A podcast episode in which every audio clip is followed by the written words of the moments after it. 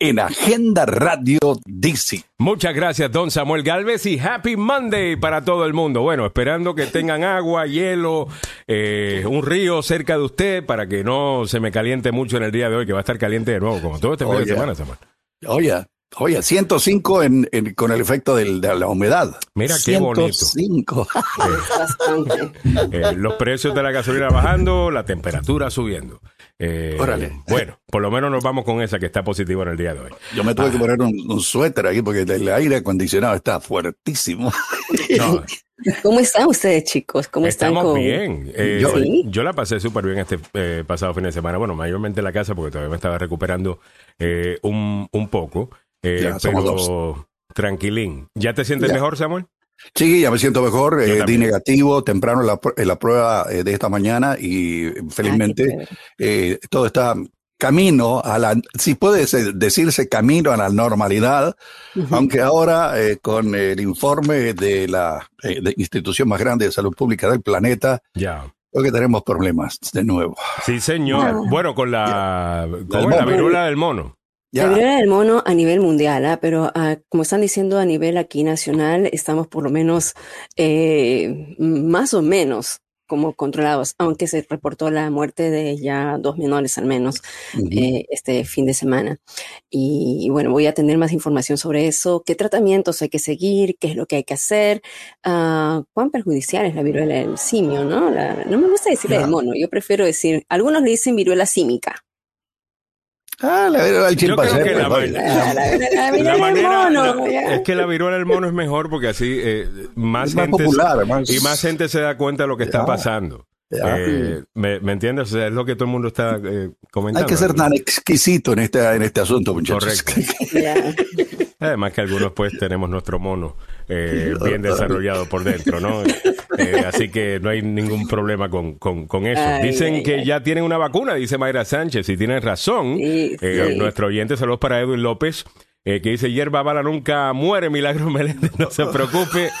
Eh, está por ahí Miguel Ángel Sosa, que dice, yo aburrido mi fin de semana. Mira, todos deberíamos eh, vivir los fines de semana que vive eh, don Miguel Ángel Sosa. Eh, déjeme explicarle eh, por qué. A ver. a ver, a ver. Ah, eh, este es Miguel Ángel Sosa, déjame ver por acá.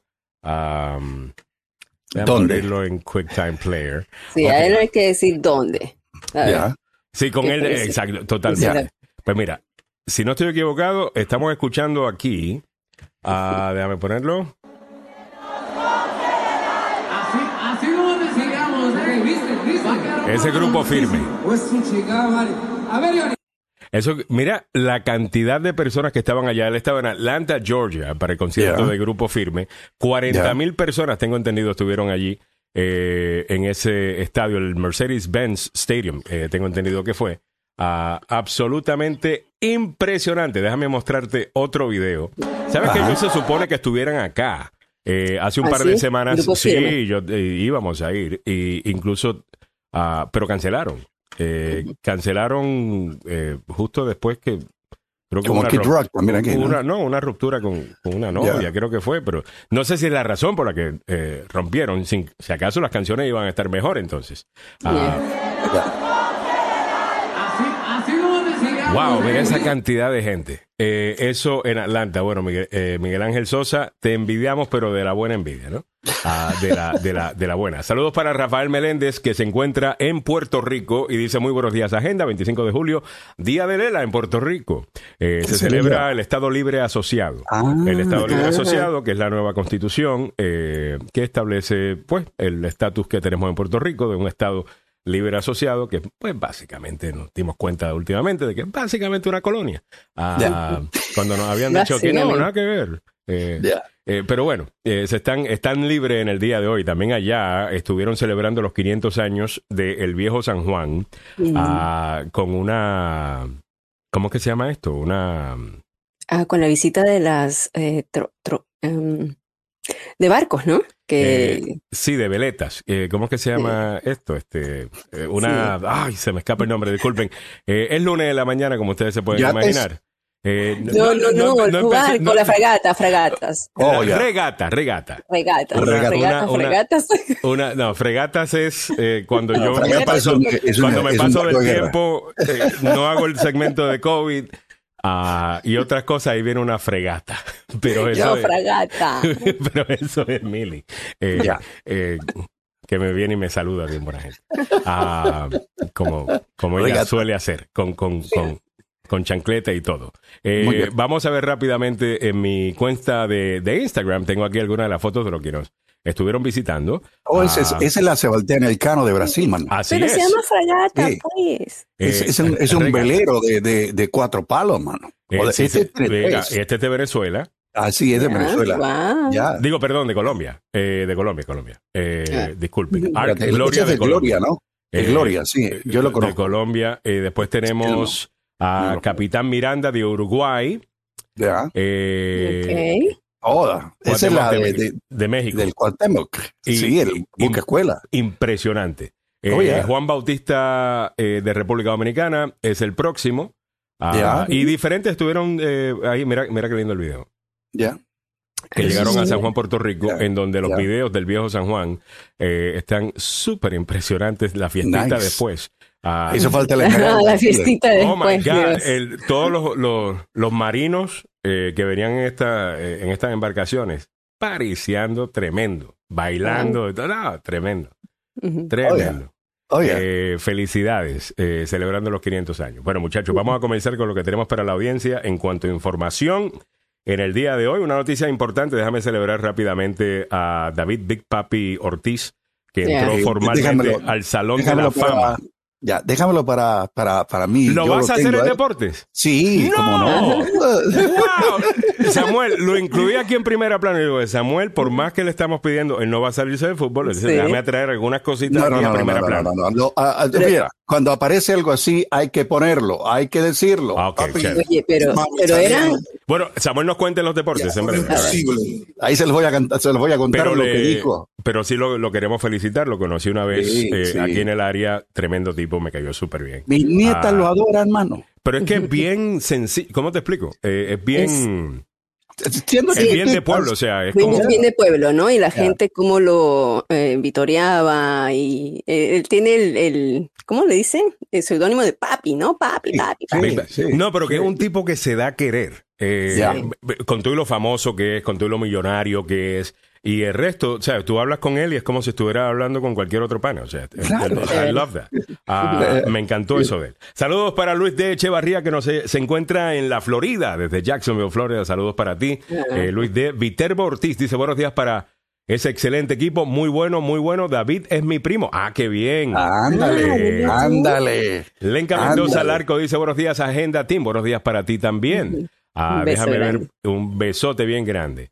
Eh, también el saludo para, déjame ver quién más, Reina Galvez, eh, que está por ahí. ¿Familiar eh, tuya, Samuel? Es mi hermana. ¿Es tu hermana? Sí, Es, es ella y mi, ma- mi hermana Bárbara siempre están escuchándonos. Ah, a Reina no había Bárbara, visto, a Bárbara sí. Bárbara, Bárbara vive en, en Tampa, en la Florida, y dice, no resisto los medios latinos aquí en Tampa, prefiero quedarme con ustedes en Washington. Dice David Ortiz es Sí. el VIP, espérate. Ya. Eh, el Sí. Pero tú, o, o me estás diciendo que tú eres el VIP.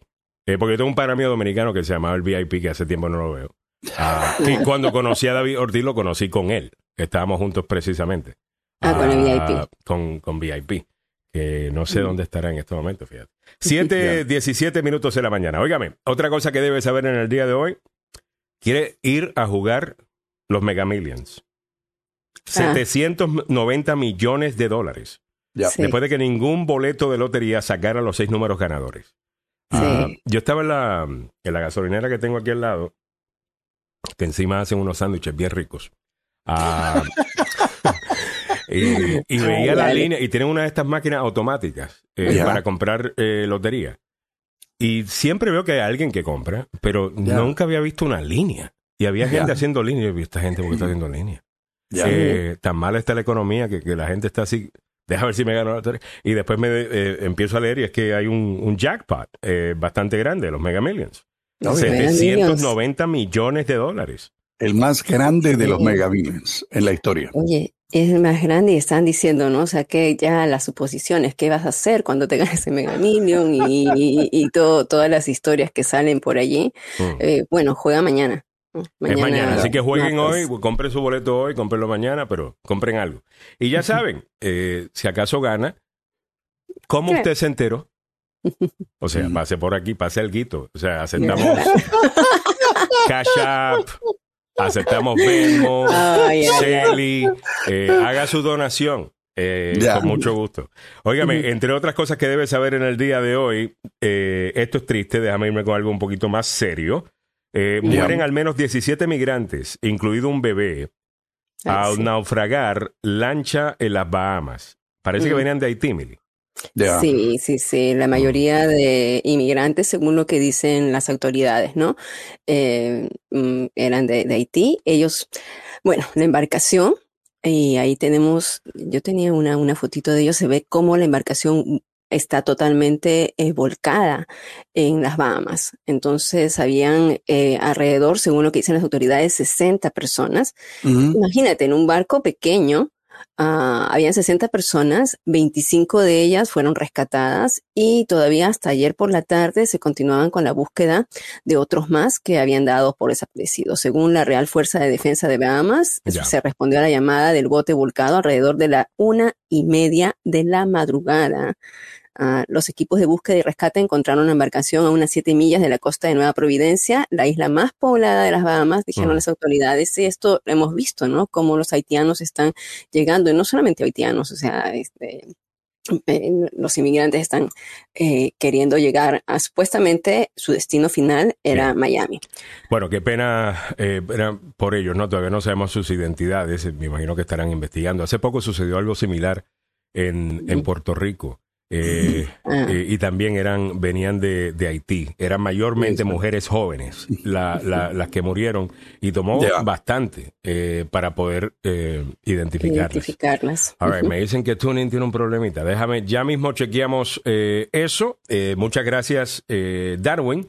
Por eso, dice Lenca Mendoza, saludos Samuel, en caminata una peruana se convierte en campeona mundial. Un Uy, orgullo hispano y sobre todo para Perú.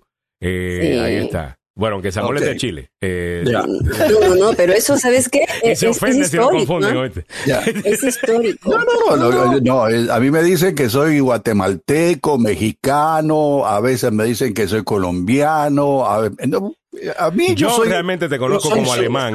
eh, yo fuera de. lo- sudamericano. Yo como Bueno, voy a sacar mi este te- peruano, voy a sacar mi peruano, ¿ok? O sea,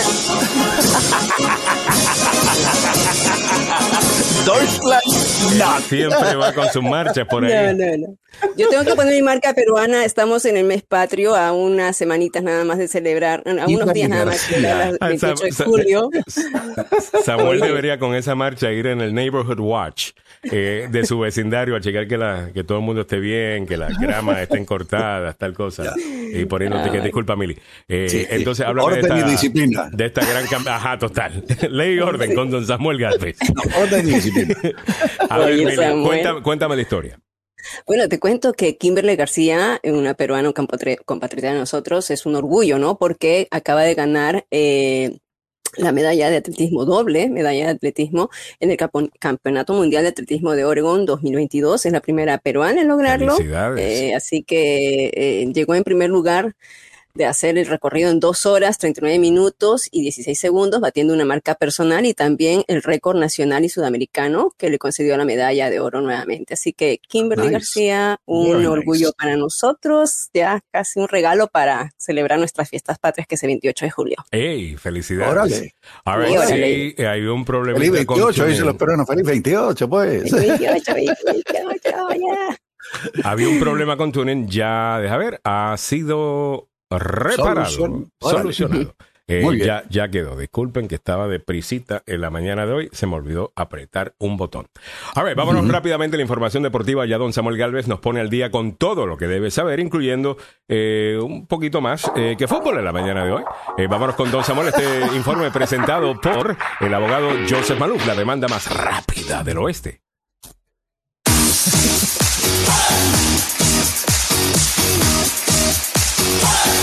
Bueno, arrancamos con fútbol. Obviamente. Arrancamos con fútbol. Pasión de multitudes. Opio del opio del pueblo. pueblo. Muchas gracias. Opio de agenda. El, Pari- el Paris Saint-Germain sigue reforzándose, llegó a un acuerdo. eh, sí. Le Parisien, monsieur. El Paris Saint-Germain a un paso de sumar a Nordi Mukiele, no Bukele, sino Mukiele, que es considerado uno de los mejores eh, jóvenes del fútbol de Francia.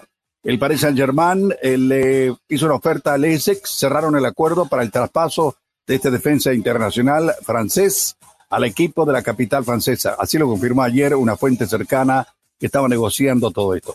Las dos partes se comprometieron al traspaso y no a una sesión con opción de compra, como inicialmente se había especulado. Queda ahora que el jugador de 24 añitos supere el reconocimiento médico y firme su contrato. La llegada de este defensa formado en el Paris Saint-Germain y que luego pasó a Laval y luego a Montpellier antes de fichar en el 2018 por el Leipzig, permitiría al club campeón de Francia contar con una solución suplementaria en la banda derecha junto al marroquí Akraf Hakimi, que también es un, ¿qué te digo? Un jugadorazo. Eh, damas y caballeros, aquí hay que hacer un paréntesis porque el dominicano David Américo Big Papi Ortiz ingresó al Salón de la Fama de Béisbol de las. Grandes Ligas en un acto celebrado en Coppertown, estado de Nueva York. Ortiz es el ex toletero de las Medias Rojas de Boston, cuyo bateo ayudó a impulsar al club a tres títulos de la Serie Mundial. Así que felicidades. un bate y una pelota. Y, la, y el, y- digo, un guante y un bate. Y el guante era para uno que juegue sobre todo, ya tú sabes la vuelta. no había guante zurdo por ese tiempo. Se sacrificó mucho para darnos lo mejor y lo más importante, siempre trató de enfocarnos en lo que se llama la educación. Papi y mami salían y hacían lo imposible para que yo y mi hermana tuviéramos una vida mejor que ellos. Y eso se lo agradeceré siempre en el alma. Cada vez que daba un honrón, miraba hacia el cielo, Wow.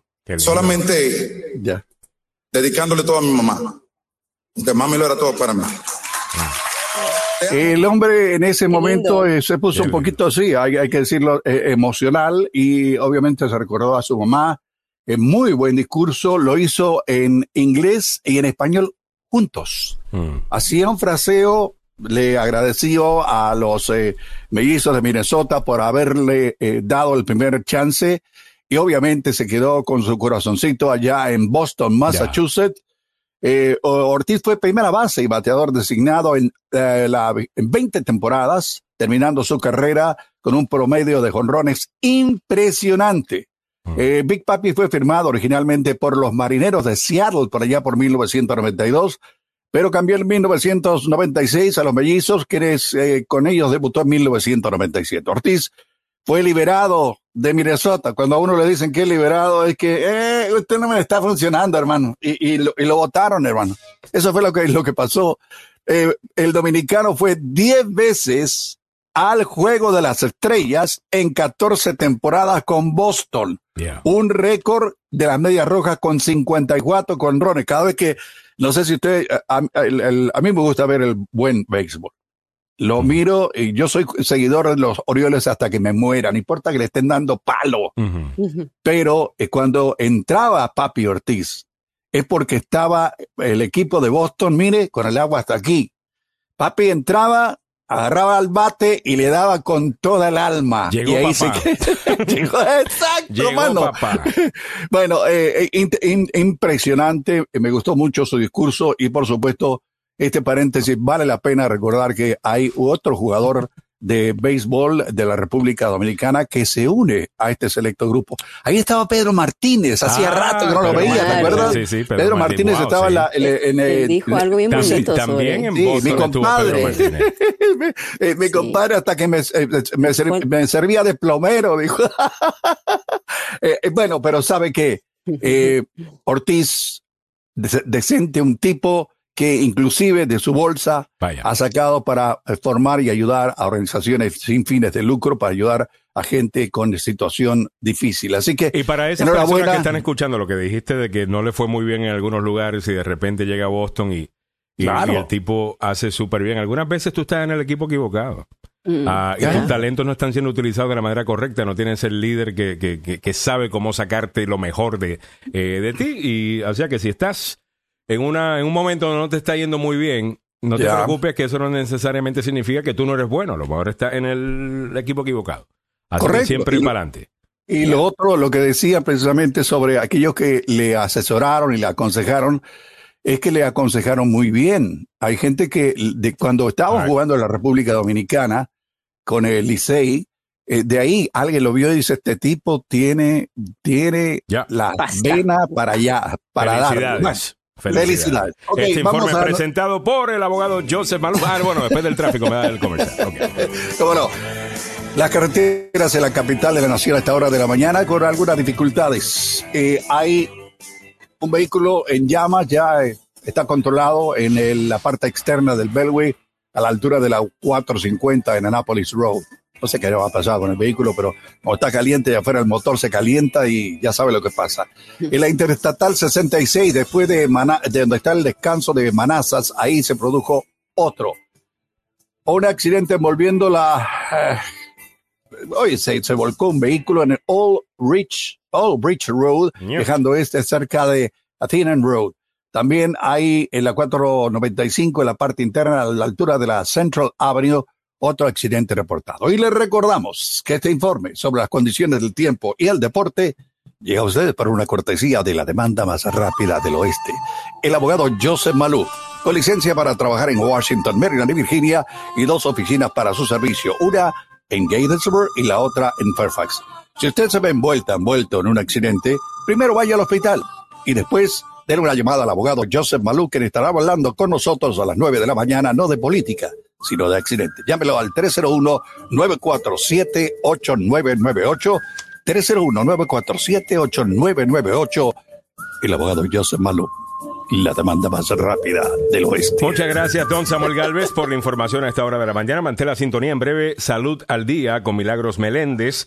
Eh, nos contará cómo está la situación o eh, el estado del presidente Biden con esto de que fue diagnosticado con COVID-19. La OMS declara la viruela del, del mono, del simio, emergencia pública. Eh, ¿Cómo se trata? ¿Y cuáles son los beneficios de tomar vitamina D? Fíjate que estamos hablando de esto la semana pasada. Hay varios estudios que dicen que las personas que tienen una deficiencia de vitamina D eh, les va peor con COVID. Pero hay otros beneficios de tomar vitamina D, no solamente la pastillita, sino salir al sol a, buscar eh, vitamina eh, D. Eso te lo comentamos en breve. Además, más tarde, oye, Elon Musk. Mm. Es una joyita. La amistad de Elon Musk con, Sergey Brin se rompe tras haber tenido una relación romántica con la esposa de Sergey Brin. Y usted dirá, ¿quién es Sergey Brin? Bueno, el fundador de Google. De Google. Su amigo. Y le prestó dinero, incluso. Sergey Brin es uno de los fundadores, eh, de los inversionistas de Tesla, de los primeros inversionistas de Tesla. Uh, parece, Elon Musk decía que él a cada rato se quedaba en su casa.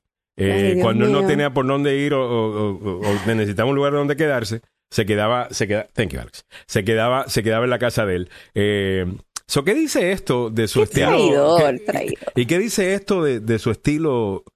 O sea, un hombre ya, o sea, eso es medio inmaduro. O sea, you don't mess with your money. O sea, está, Bueno, eh, lo comentamos en breve, mantenga la cinturón a las 7.48. Además, como una madre, eh, y esto es muy bueno, mira, mujeres que sintonizan el programa. Sí. Que tenemos un poquito más de mujeres que hombres que sintonizan el programa, en Facebook. Ah, y estaba viendo los números de, del podcast y de igual manera, tuning de igual manera. Ah, y nuestras cuentas de, redes sociales. Tú sabes que ustedes son las que están mejorando la economía, comenzando sus negocios y, comenzando un montón de negocios y, específicamente en el mundo hispano, ustedes lideran eh, las mujeres. Y hay una mujer que hizo, que encontró una solución al problema del cuidado infantil y ha comenzado una empresa que ya ha generado 3,6 eh, millones de dólares en financiamiento eh, para esta empresa, con una idea que estoy seguro muchos de ustedes ya hacen con sus familiares quizá. Ah, te la comentamos a eso de las 7:48. Además, eh, tengo aquí consejos para tener citas en la era de la inflación. Oye, yo tengo el consejo, no las tenga. manténgase casado, esa es la mejor manera. pero si acaso no lo está. Sí, pero si está soltero. Eh, bueno, vamos a hablar de esa gente a eso de las 7:48. Mantén la sintonía. En la siguiente hora, en tendencias, no sé si se dieron cuenta de esto, pero Disney ya no llamará a sus hadas madrinas hadas madrinas. Eh, van a utilizar otro término. Eh, ellos dicen que es para ser inclusivos. Ah, so, ok. Ah, lo comentaremos a las 8 y 10, a ver qué tú piensas de eso. Pero antes de todo eso, déjame ponerte al día con lo que está pasando en cuanto al precio de la gasolina. Rapidito, a nivel nacional, 4 dólares 35 centavos, 6 centavos menos que el viernes. En DC, 4 dólares 59 centavos, 5 centavos menos que el viernes. En Maryland, 4 dólares 30 centavos, 3 centavos más bajo desde el viernes y ha bajado 5 centavos desde el viernes en Virginia con 4 dólares 13 centavos. Ya podemos sentir los 4 dólares al 3.99 y la data que tenemos incluso dice que sobre un 80% de las gasolineras del país están ya bajo los 4 dólares. Que esto tiene que ver con cuando tú añades pues California, que todavía está por 6 dólares y pico, a Nueva York, New Jersey, Massachusetts, estos lugares donde es bastante cara, ah, pues eso obviamente hace que el promedio sea más alto, pero viene bajando y eso es una muy buena noticia. Esperemos que ustedes lo estén notando y esperemos que también lo estén notando que los precios de la comida y el resto. Ah, porque definitivamente que estaba viendo varias mm. entrevistas ayer eh, sobre el tema económico y la pregunta que se hacía todo el mundo es si pueden evitar una recesión y al mismo tiempo controlar la inflación. O sea que lo que están implementando para controlar la inflación va a traer lo más seguro que una recesión y que supuestamente es lo que usualmente sucede. La mañana la Reserva Federal eh, tiene otra reunión y es probable que eh, aumenten tres cuartos de punto de nuevo. Así que eh, para poder controlar todo esto, y yo ayer vi una entrevista con Janet Yellen, la secretaria del Tesoro, y dice que si todo esto es bien controlado, es posible que no tengamos un, un problema económico, más bien podríamos tener algo más leve de lo que muchos han pronosticado. Así que eh, espero que eso suceda. Lenca Mendoza nos dice, yo puse a 3 dólares 85 centavos. Rafael Menéndez dice, muy duro el Big Papi. Ernesto Peronet dice, el Papi y Manny era la mejor dupla del, de los Red Sox de esos tiempos. Miguel Ángel Sosa dice, y ven, si hasta tiene Samuel la voz para narrar béisbol. Métele. Daniel Solís dice, Samuel Galvez, el alemán de los deportes. Eh, totalmente. una de las cosas que le agradezco a, a Guatemala, entre muchas, es que aprendí a mirar el béisbol que no lo había visto nunca en mi vida. Es chévere mirar, a mí me gusta mirar béisbol em, específicamente cuando en el estadio, porque puede hablar, puede relajar, o sea, no, no hay, es un, es un, es un partido que es lento. Ya, tengo dos personas, una que ya no está con nosotros, eh, eh, un guatemalteco narrador de béisbol, ya voy, eh, y Domingo Núñez, otro que me enseñó también a ver el béisbol, muy bonito tú, y, y, cómo se juega, cómo, ¿qué te digo? cómo están distribuidos alrededor del campo y tú vas y le preguntas a alguien del cono sur de América, ¿usted sabe ver béisbol? No, lo único es de los gringos, hermano. Ya. Eso es lo primero que te dicen. Y no, es, es un deporte interesantísimo. The beautiful game. 736. All right. Eh, también dice Miguel Ángel Sosa, el sur y North Carolina, el promedio lo vi en 3 dólares 72 centavos. Me imagino que allá en Atlanta, Georgia, está bien barato también. Allá en Georgia tiende a ser bastante eh, barato. Tengo entendido que ahí es que todos estos oleoductos, eh, eh, todo el pipeline que lleva la gasolina o lo que sea, parece que hay el, el epicentro. Y, básicamente es por eso que es tan eh, barato, es lo que me informa. Bueno, vámonos rápidamente con el tema de salud. Muy buenos temas a continuación con Milagros Meléndez. Esto presentado por el doctor Fabián Sandoval. En Emerson Clinical amamos la salud. Con responsabilidad y compromiso lo demostramos, dando de nosotros nuestro mejor esfuerzo como profesionales, pero más aún como humanos un compromiso que nos incita a crecer y presentarles una clínica con equipos de última generación para brindarte seguridad y confianza que solo Emerson Clinical te puede dar. Emerson Clinical, la clínica que ama la vida. Llame al doctor Fabián Sandoval al 202-239-0777, 202-239-0777. Él presenta Salud al Día con Milagros Meléndez.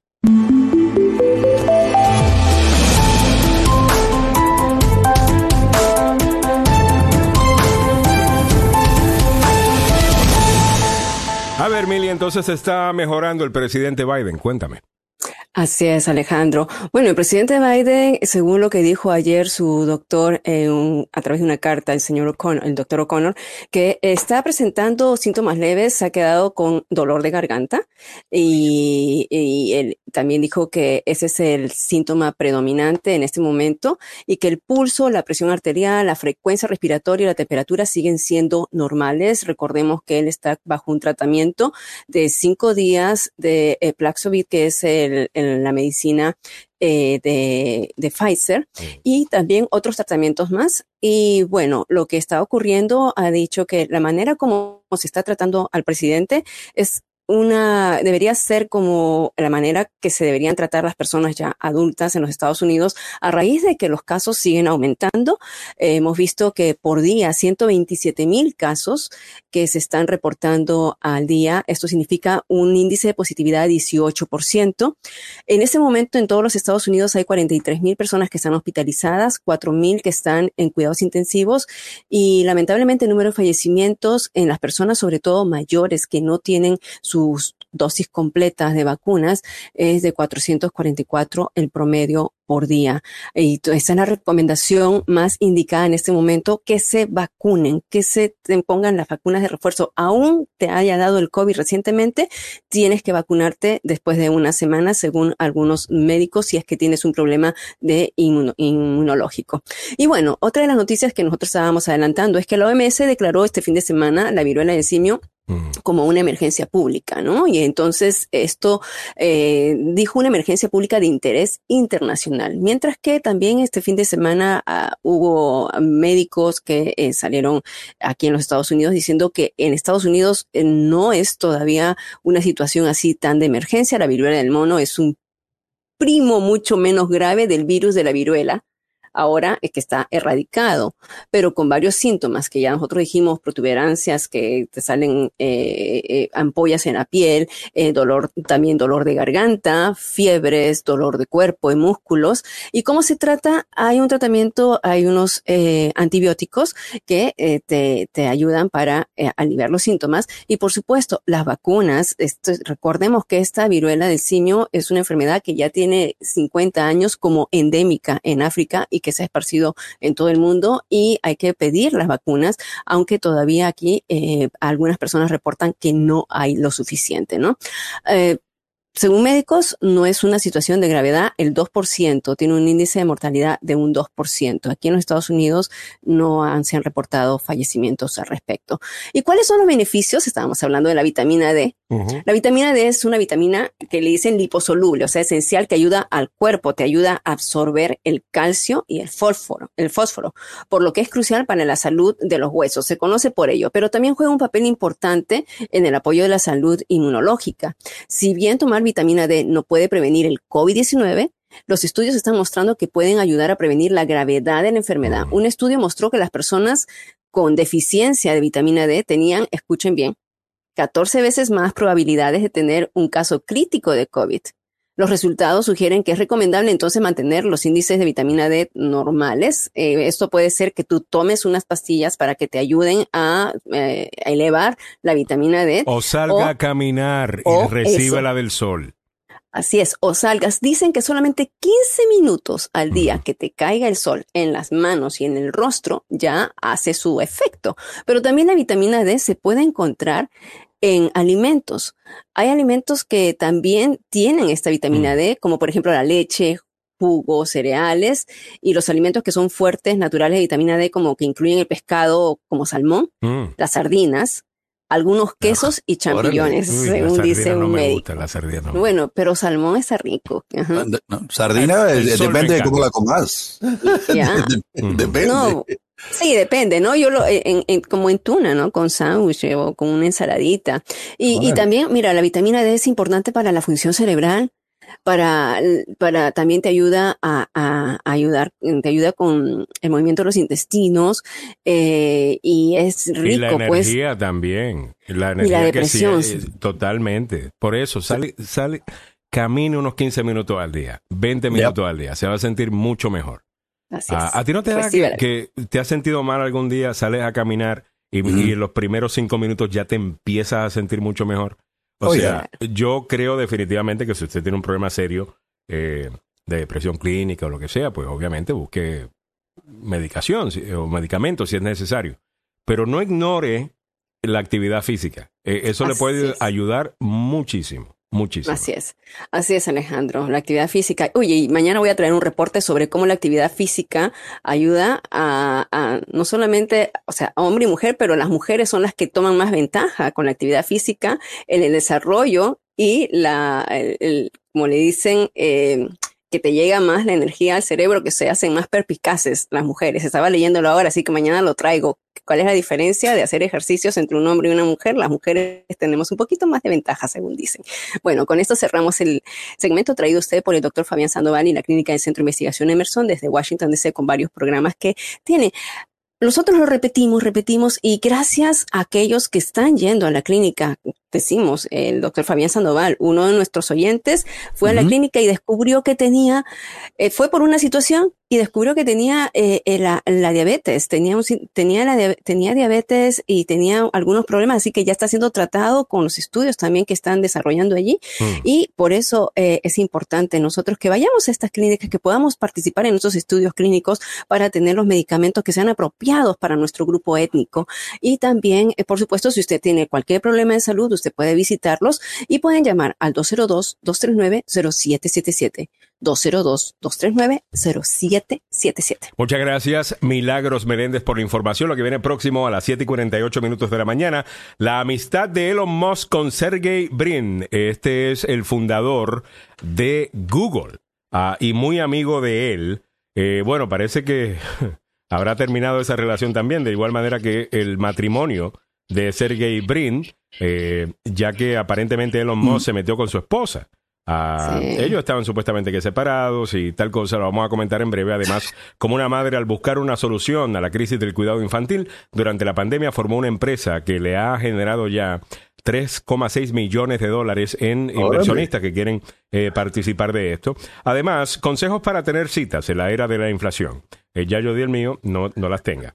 Eh, le va a salir caro o manténgase casado. Pero si acaso usted se quiere tirar esa, eh, la vamos a estar comentando en breve a las 7 y 48. Creo que es de eso lo que está comentando casados. Lo de Elon Musk y Sergey, y Sergey Brin es de lo que comenta Nancy Onassis. Dice, por eso no hay que tentar al diablo en casa. Para una relación, eh, para una relación es de dos, así que no hablen de él solamente, esa mujer más cochina, cuál va a ser su excusa que se sentía sola, la carne es débil, no sabe cómo se dio, por favor, excusas estúpidas, como la respuesta también. Eh, Nancy está al palo en el día de hoy. Nancy, vamos, vamos a empezar con ese tema en breve, mantén la sintonía. Pero antes déjame ponerte al día con esto. Mira, esto me parece muy triste. Ayer estaba hablando precisamente eh, con una amiga que es parte de la, del servicio secreto, de la policía del servicio secreto. Ah, y me estaba hablando, estamos hablando de otra cosa, pero estamos hablando de cómo ella me decía de que ahora sales y algunas veces cuando va a buscar un café o lo que sea, eh, se tapa eh, el uniforme mm. porque dice que la acosan eh, bastante por ser policía, por tener el uniforme. Ah, y yo creo que muchas veces cuando hablamos de los abusos de la policía, yo creo que tendemos a, a culpar a todos los policías. Y eso no está bien tampoco. Hay, hay mucha gente que hace un excelente trabajo y obviamente ponen su vida en riesgo, incluyendo a esta gente hispana en, en Texas, eh, que recibió un disparo en la cara durante una persecución. Y parece que su rostro ha caído, ha, terminado, terminó destrozado, deformado. Y mira, y no es por nada, pero mira lo bella que es. La agente joven. Cristal Sepúlveda, de 29 años, quien es una veterana de 3 años, de la policía de Missouri City, en Texas, recibió un tiro en la cara y en el pie durante la persecución que se produjo en horas de la madrugada del sábado, como a eso de las 2 de la mañana. La información que tenemos, Millie, dice además que el asaltante, ella estaba respondiendo a una llamada de un hombre armado que había robado a alguien, había asaltado a alguien, y empieza a correr, viene a la persecución, ella se va detrás de él, él se baja al frente de una casa, sale corriendo, y inmediata, e inmediatamente empieza a dispararle con un arma semiautomática. Imagínate. Y le da en el rostro y en el pie. Dios, le dan el rostro y en el pie. El hombre después fue abatido, por supuesto, los otros eh, policías que llegaron al lugar. Eh, lo batieron, el hombre, e, ella, ¿no? La policía tenía, tenía 29 años. Tiene, la tiene, está viva. Sepúlveda. Ah, sí, eh, ti- tiene, perdón, tiene 29 años y él tenía entre 25 y 30 años de edad. Pero como dijiste, Alejandro, imagínate un disparo de esos en el rostro. Ah, qué triste.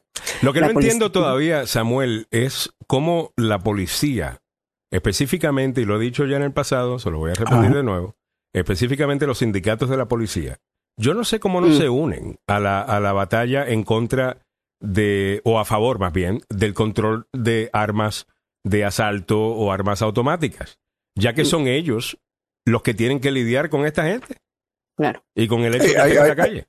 Hay, hay muchos que reclaman eh, este problema, eh, pero no hay alguien que tenga eh, los... eh, En privado bien lo hacen, puestos. pero es como que... Sí, sí, pero, pero a nivel nacional, la presión que reciben de muchos jefes de la policía es tremenda y eh, les quiero mostrar el reporte policial, eh, si me permites, Alejandro, Claro que sí. de lo que dijo la policía en con relación a lo que ocurrió A ver. con eh, eh, esta muchacha. Ahí está el, el Okay, I video. want to thank everybody for coming. As you're aware, we had an officer that was shot earlier. Her name is Crystal Sepulveda. She is in stable condition. She's at the hospital with family and friends. She is a strong officer. She will make it through this. Uh, my name is Lance Waffle. I'm the assistant police chief in Missouri City. Um, I want to thank the Houston Police Department, the Texas Department of Public Safety, and the, the Texas Rangers for assisting us in this. I'm going to turn it over to Chief Finner for the detailed. Ok, Bueno, esto fue lo que el reporte, ¿no? Policial de esta muchacha, Horrible. Cristal Sepúlveda. Totalmente horrible. All right, Yeah. 7 y 50 minutos de la mañana. Vamos caminando para adelante. Entonces, la amistad de Elon Musk con Sergey Brin. Este es el fundador de Google. Inversionista de Tesla. Uno de los primeros. Y también de la compañía de los cohetes de... de- Inversionista, no, mira, durante la crisis que hubo en el 2008, él le dio 500 mil dólares, según un reporte, a Elon Musk para que eh, se recuperara. O sea, eh, eh, la amistad entre ellos había sido una amistad genuina, ¿no? Una amistad que de, de años. Y bueno, ¿cuál Ah. es el chisme entonces? De que supuestamente Dios Sergey Brin y su esposa estaban separados y supuestamente Elon Musk eh, se metió Ay, con ella. está. Eso causó cuando él se enterara, este es Sergey Brin a la derecha, la señorita en el medio y ahí está el papi chulo, Elon Musk, eh, causó que él eh, pidiera el divorcio a, a- a Sí. esta muchacha, ¿no? Sí, sí, supuestamente ellos ya tenían problemas, según lo que dicen, ¿no? Ya tenían problemas, pero eh, él se enteró, eh, Brin se enteró de que habían tenido una supuesta relación amorosa. Dice, dice Rafael Meléndez, pronto en Netflix, drama y tecnología. Eh, Ah, no, esto está claro. para una película. Sí, eh, sí. Totalmente. Además que Elon Musk está visto envuelto en otros, en otros chismes, como Como el dice de Johnny Samuel. de- Depp, el de Johnny Depp y Amber No. Heard. Supuestamente había estado con Amber Heard también. También, no, pero ¿te acuerdas que habían, había tenido una hija el mismo, en la misma época, eh, una hija fuera de matrimonio, en la misma época que tenía su propia hija? Sí, él dice que para mejorar la economía necesitamos mayor población, entonces está Sí. haciendo lo suyo. Oh No, o sea, ay Dios mío, entonces eh, esto es lo que pasó con ellos, o sea que eh, todo es como decir, aparentemente, ¿no? Eh, y como yo, Tú sabes que yo estaba a punto de comprar la acción de Tesla hace poco. eh. Porque vi que estaba creciendo. Bueno, tuvieron unos muy buenos números y, y- y yo creo que hay definitivamente buen espacio. Pero no, a mí me preocupa de Elon Musk. Es que algunas veces toma unas decisiones eh, que eh, eh, son como que. arrancados. como. Sí, el tipo es brillante, pero a veces eh, da inma- pasos pero que son como que inmaduro, como que inmaduro. Ya, es- Claro, ¿verdad? entonces, Eh, eh, es like, y- y- no sé, no como No. aquella vez que dijo alguien, o sea, la acción de Tesla estaba por casi mil ciento y pico y lo que sea creo que actualmente está cerca de los 900. Ah, y dijo, sí, yo sinceramente veo las acciones de Tesla y yo creo que están muy caras. Hmm. ¿Y qué pasó el siguiente? Pues la gente las vendió y, ba- y- y bajó. O sea, why would you say that? O sea, yeah. eh, o sea, no sé. No sé, mira, Eh, bueno, él está considerado como el hombre más rico del mundo con una fortuna de 240 mil millones de dólares y Brin ocupa el octavo lugar a nivel mundial con 95 mil millones de dólares. Para seguir con el chisme, ¿no? Es como tú decías, Alejandro, él muchas veces ya se ha reportado que Musk no tiene casa, que va de casa en casa. ¿No? Que va de casa en casa. Ya y entonces- notamos. De casa en entonces casa está de casa en casa y por ahí se quedaba en la casa de este de su amigo que le prestó medio millón de dólares durante crisis un financiero desliz. Un desliz. en el 2008. Un No, desliz, pero- un pequeño Pero bien, o sea, como, como decía Mm. Nancy, o sea, no Él dice que es- básicamente estaba caminando, llegó tarde, estaba resbaloso el piso, de repente cae, cae sobre ella y después se trató de levantar y se seguía cayendo y se seguía cayendo y que realmente no fue. No, bueno, según lo que dicen, que estaban ya, lo cuando ocurrió esto fue en diciembre de 2021, cuando la pareja ya estaba separada. Entonces el otro la fue a consolar, me imagino. Mm, Híjole. mm. Dijo el mudo. Mm. Dice- Ay, Dios mío, no sé. Entre mejores amigos no se hace eso. Tiene que haber siempre una. este, eso tiene que ser un pacto. O sea, Yo creo que están exagerando, dice Edgar Anaya. Elon solo estaba haciendo pruebas de una de sus rockets. eh, totalmente. Eh, es lo que está pasando. ¿Qué más? ¿Cómo podríamos explicar? Vamos a hacer este concurso que esta gente es bien creativa en el chat. Ay, no. ¿Qué es lo que verdaderamente estaba haciendo Elon? Que no, Elon era, que no lo que piensan de que estaba acostándose con esta mujer. ¿Qué es lo que verdaderamente estaba haciendo? Por ejemplo, Edgar dice, yo creo que están exagerando, Elon solo estaba haciendo una prueba de uno de sus rockets. Ah, e- eso es lo que eh, pasó. Eh, Mario Garay dice, en tiempos de guerra, todo, cualquier hueco es trinchera. Órale. Órale. Eh, obviamente porque están, eh, de- por lo, o sea, que él habló en contra de Rusia eh, y eso, estamos hablando de Ucrania, Mili. Eh, Ya le vi la cara a mí. Rafael Meléndez dice, le vi en una ¿Y foto Mario? y él sí tiene un déficit de vitamina D. Oye, está más hincho, eh, pero blanquito, ¿Más blanquito. Hincho. Eh, Hincho. Hincho, blanco, blanco, blanco. Ya, o sea, hincho. cuando no te ha dado el sol. Ya, pasmado, pues vaya. Sí, total. Está mal, pues entonces afecta el cerebro también eso. Pincho. Esa no la tenía yo. Eh, en tiempos de guerra todavía, trinchera. Dios mío, Eh, este- este 7.55. Mario, Eh, Mario, cuando te conozca en persona, me, me voy a dar, te voy a dar unas, y voy a estar Pero con mi yo chancletita quiero por que ahí. Mario sepa de que cuando yo estoy en un lugar y alguien me, me habla, me dice, Negrón, eh, escucho el programa, tal cosa, siempre me mencionan a Mario. Eh, siempre me mencionan a Mario. Eh, lo- los comentarios de Mario. All right, voy caminando para adelante con otros temas que prometimos ya para este segmento. Eh, ¿Cómo una madre busca una solución a la crisis del cuidado infantil? Mira, con esto se va a identificar muchas de ustedes, Ujú. a los que tienen niños pequeños. Usted sabe muy bien que el cuidado de niños es carísimo eh, en este país. Algunas veces ni siquiera justifica uno tener un trabajo Mm, para después pagar solamente la niñera. Eh, mejor quédate es, sí, cuidando a los niños tú. así es. Entonces una mujer, en el momento, eh, durante la crisis de, de la pandemia, decidió ah, crear un- un- una nueva idea. Y esa idea era básicamente, oye, ¿por qué no hablamos entre todas las madres que estamos acá, que tenemos que enseñarle a nuestros hijos y estamos en- haciendo el papel de maestra o lo que sea? ¿Por qué no nos turnamos? Entonces los lunes me toca a mí, los martes le toca a, a Milagros, el miércoles le toca a Samuel, y básicamente todos los niños están siempre juntos, es el mismo grupo, pero uno de los padres se, se van turnando.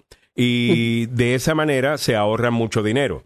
Así Ahora ella ha llevado ese concepto a uno pues comercial, en donde usted como madre o padre, asumo que mucha gente no va a querer dejar los niños con padres, pero eh, madres que cuidan de sus hijos, no trabajan, usted puede ganar dinero extra ofreciendo su casa para cuidado de niños.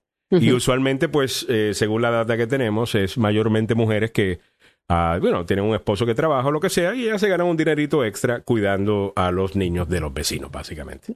Ah, y es un app. Me parece magnífico. Dámelo, dame más detalles, eh, si los tienen. Sí, esta es una señora de California. Ya. Ya, Eh, entonces, por supuesto, durante la primavera de 2020, cuando todas las escuelas estaban cerradas, era un problema porque se tenían que convertir los papás en maestros. Y ustedes muy bien recuerdan eso, nuestras mamás, o sea, recuerdan muy bien que tenían que convertirse en maestras, ¿no? Y, y e- ella, ella en particular Decía, yo no era muy buena maestra, que digamos, pero sí podía estar cuidando a los niños. O sea, entonces se, se eh, inventó, eh, le surgió esta idea como dijiste tú, Alejandro, de poder turnarse de unas Mm. con otras.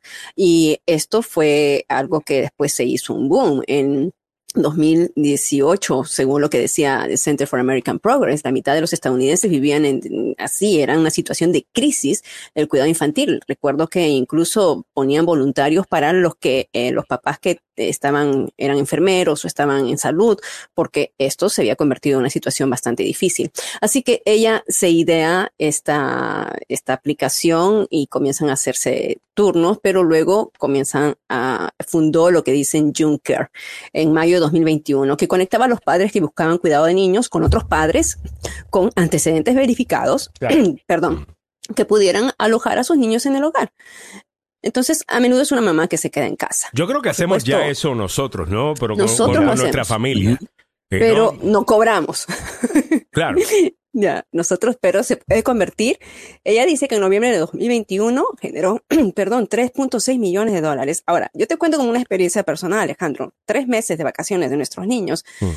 Yo eh, tomaba vacaciones. Mm. Entonces, me tomaba dos, dos semanas de vacaciones y yo tenía tres amigas más, casi de la misma edad de los, mi hija se crió con, con casi las mismas chicas, ¿no? Ya. Entonces, éramos tres amigas. Las, todas, todas nosotras íbamos a, bueno, eh, íbamos a la iglesia y entonces tomábamos nosotras dos semanas de vacaciones, cada quien. Entonces, dos semanas de vacaciones yo me tenía a los seis niños durante dos semanas. Las otras dos semanas ella se tenía a los otros, o sea, nos íbamos turnando y así cubríamos el, el, por lo menos un mes y medio de nuestras vacaciones. A mí me tocaba a veces llevarlos a, a los seis, o sea, porque Mm. eran, eran seis chicos, Claro. ¿no? Yo teniendo una sola niña, tenía que estar luego con los, con los cinco y mis otras amigas. Entonces era una alternativa. A mí me encanta Yo, los- yo estar creo con los que chicos. me parece muy me buena encanta. idea. Me dice Ivo Francisco Arias que los judíos lo, lo hacen. Ah, dice Rafael Meléndez, es un tipo de mancuerna en sociedad. Me parece brillante. Eh, Mayra Sánchez dice, nosotros en Guatemala le decimos payulo. Me imagino Sí, al, al- al que no tiene, al pálido. Al, al palio, sí. Y, Ah, y para pálido. cerrar este segmento, eh, estaba viendo que Fox News estaba publicando eh, maneras de ahorrarte dinero eh, si vas a salir en un date. Eh, vamos a ver. Eh, tráete, eh, porque estamos en tiempos de, de inflación. Eh, trae tus propias bebidas y tienen y comida y tienen un picnic eh, romántico, Romántico. en un parque gratis. Yo creo que eso. Yes. ¿Y sabes qué? ¿Sabes lo que me vi este fin de semana? Me vi dos películas de los 90. Ah, Me vi eh, a Sleepless in Seattle. Ah, ok. Buenísima película. Eh, y me vi You Got Mail. Y Wow. definitivamente que hem- hemos cambiado muchísimo. You Eh, got mail. eh, hemos cambiado muchísimo cómo hacemos estas cosas. Como, y mira, sinceramente, ya, eso te ahorra dinero, además que es súper divertido. La y es romántico, mirar el sunset. es que yo no sé si la gente de hoy día está interesada en lo romántico. Ah, yo creo que lo romántico nunca pasa de moda. No, te O sea- digo, la nueva generación no hablan tanto de romanticismo, es otra cosa. No. Es, es like, sí, Están metidos en este, en este, en este chunche. es todo dándole. like, it's like, es, Sí, pues es sí. como que, Bueno. bueno, eh, dice, eh, ponte activo y saca la bicicleta y juntos se pueden ir a correr bicicleta o jugar eh, tenis, eh, dice aquí eh, Fox News. Después de que Ay, le guste. sí. Pero ¿cómo va a jugar con esta gente que siempre se la pasa en el teléfono y van caminando y solamente con el teléfono así? teléfono? Esa gente no, No. está interesada en hacer nada, No, eh, no. nada, nada de eso. Eh, la otra Pero- cosa que dice... Pero tú estás, no, te tengo que corregir en algo que tú dijiste. A ver, Tú dijiste que para ti, o sea, eh, ahorrar en las citas es no tener citas o quedarse casado. quédate ¿Qué casado. te pasa? No, que, que- o sea, los casados tienen que tener citas. Ah, bueno, Yo y mi ya, ya. esposo tengo que salir, tú y- bueno, o sea, entiendo, uno- eh, entiendo, pero yo estaba hablando, esto- yo no estaba hablando de ese tipo esto de es- cita. Yo estaba hablando de... Yo creo que este consejo es para eso. Yo me parece que este consejo es para, Para la gente que ya está esposos, para la casada. gente que ya está estable, Ok. la gente que está estable, los novios. Dice, No. make your own food together at home and enjoy a movie. Eso me suena Yeah. súper bien. A mí me It's encanta nice. cocinar. Y yo creo que cocinar es una de las mejores maneras de interactuar con, eh, con, con alguien, sinceramente. Así que, ah, y dice Mario Garay que los hoteles están carísimos aquí en el área. Así que mejor que... Ese lo casa. sabe muy bien. Que- Ay, total. míralo, Mario. Ah, ¿Y dónde? muy bien. Al auto. El auto, mírala. Eh, eh, bueno, como dice Mario Garay, en tiempo de guerra, ya usted sabe. Ay, Dios. Ya. 8 y 2 minutos de la mañana. Vámonos con el noticiero del tope de la hora. Cuando regresemos a las 8 y 10 nos vamos con lo que está en tendencia. Eh, una de las noticias en tendencia en el día de hoy es el tema de Disney y lo que están diciendo que van a hacer ellos supuestamente para ser más inclusivos.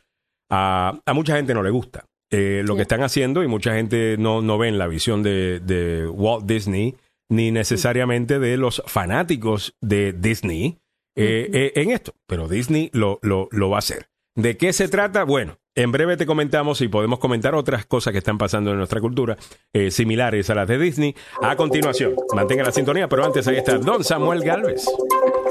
Ay, Dios. El panel del 6 de enero profundiza la investigación al gabinete de Donald Trump.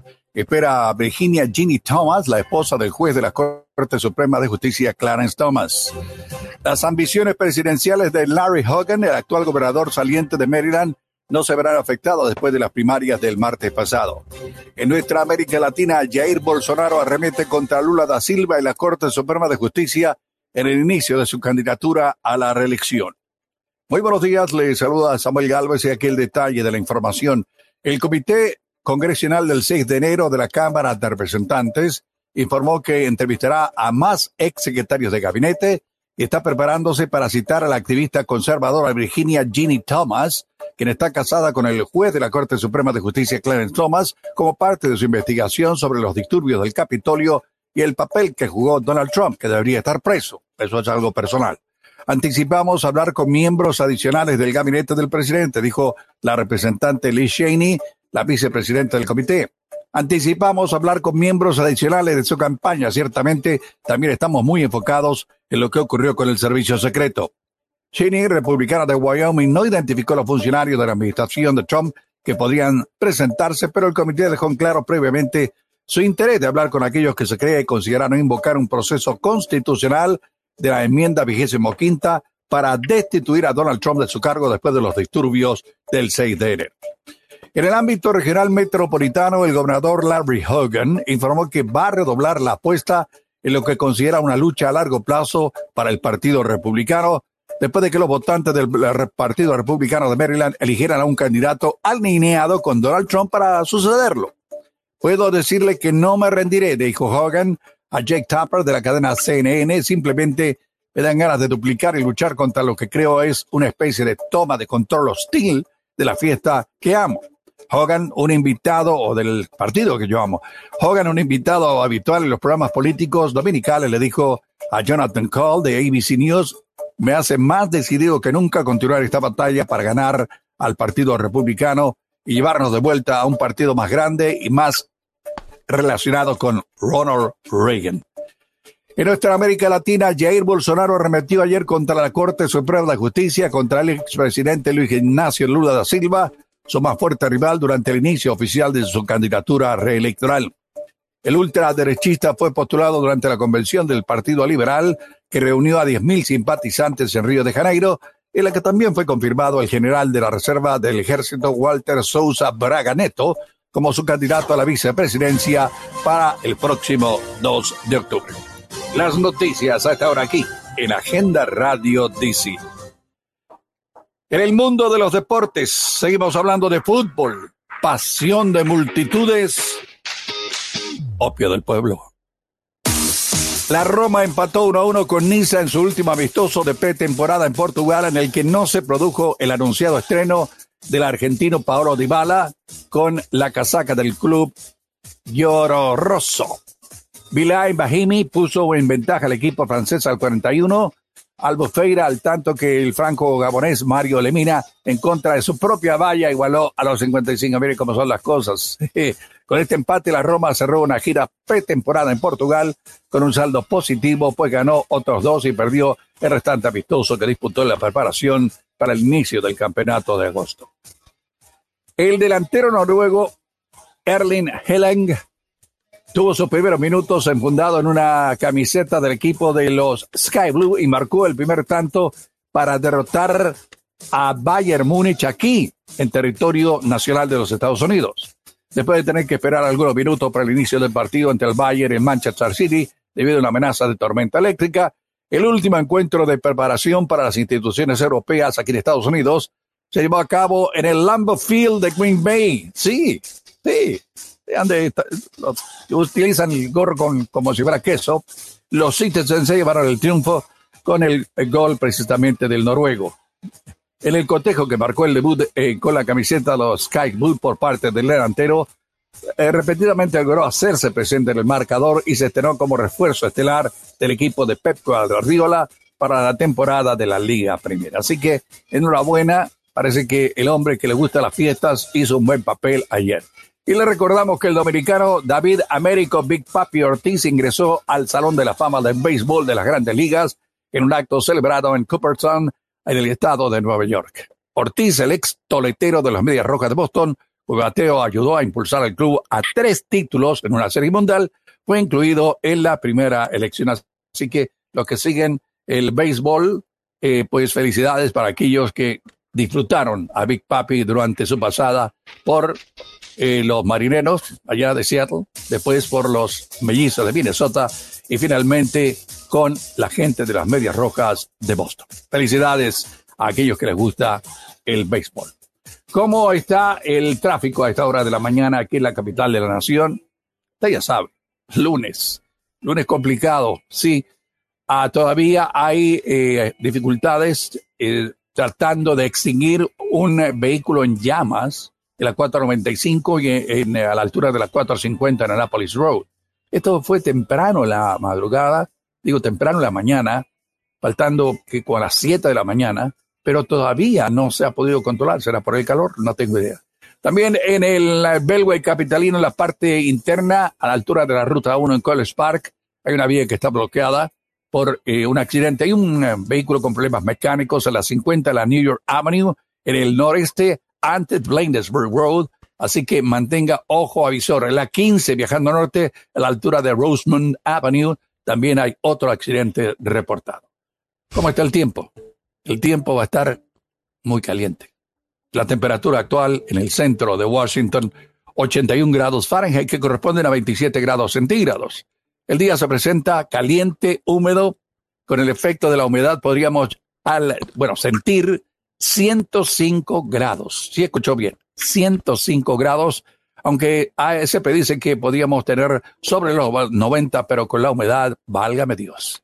Así están las condiciones de las carreteras y el tiempo para la zona metropolitana aquí en Agenda Radio DC.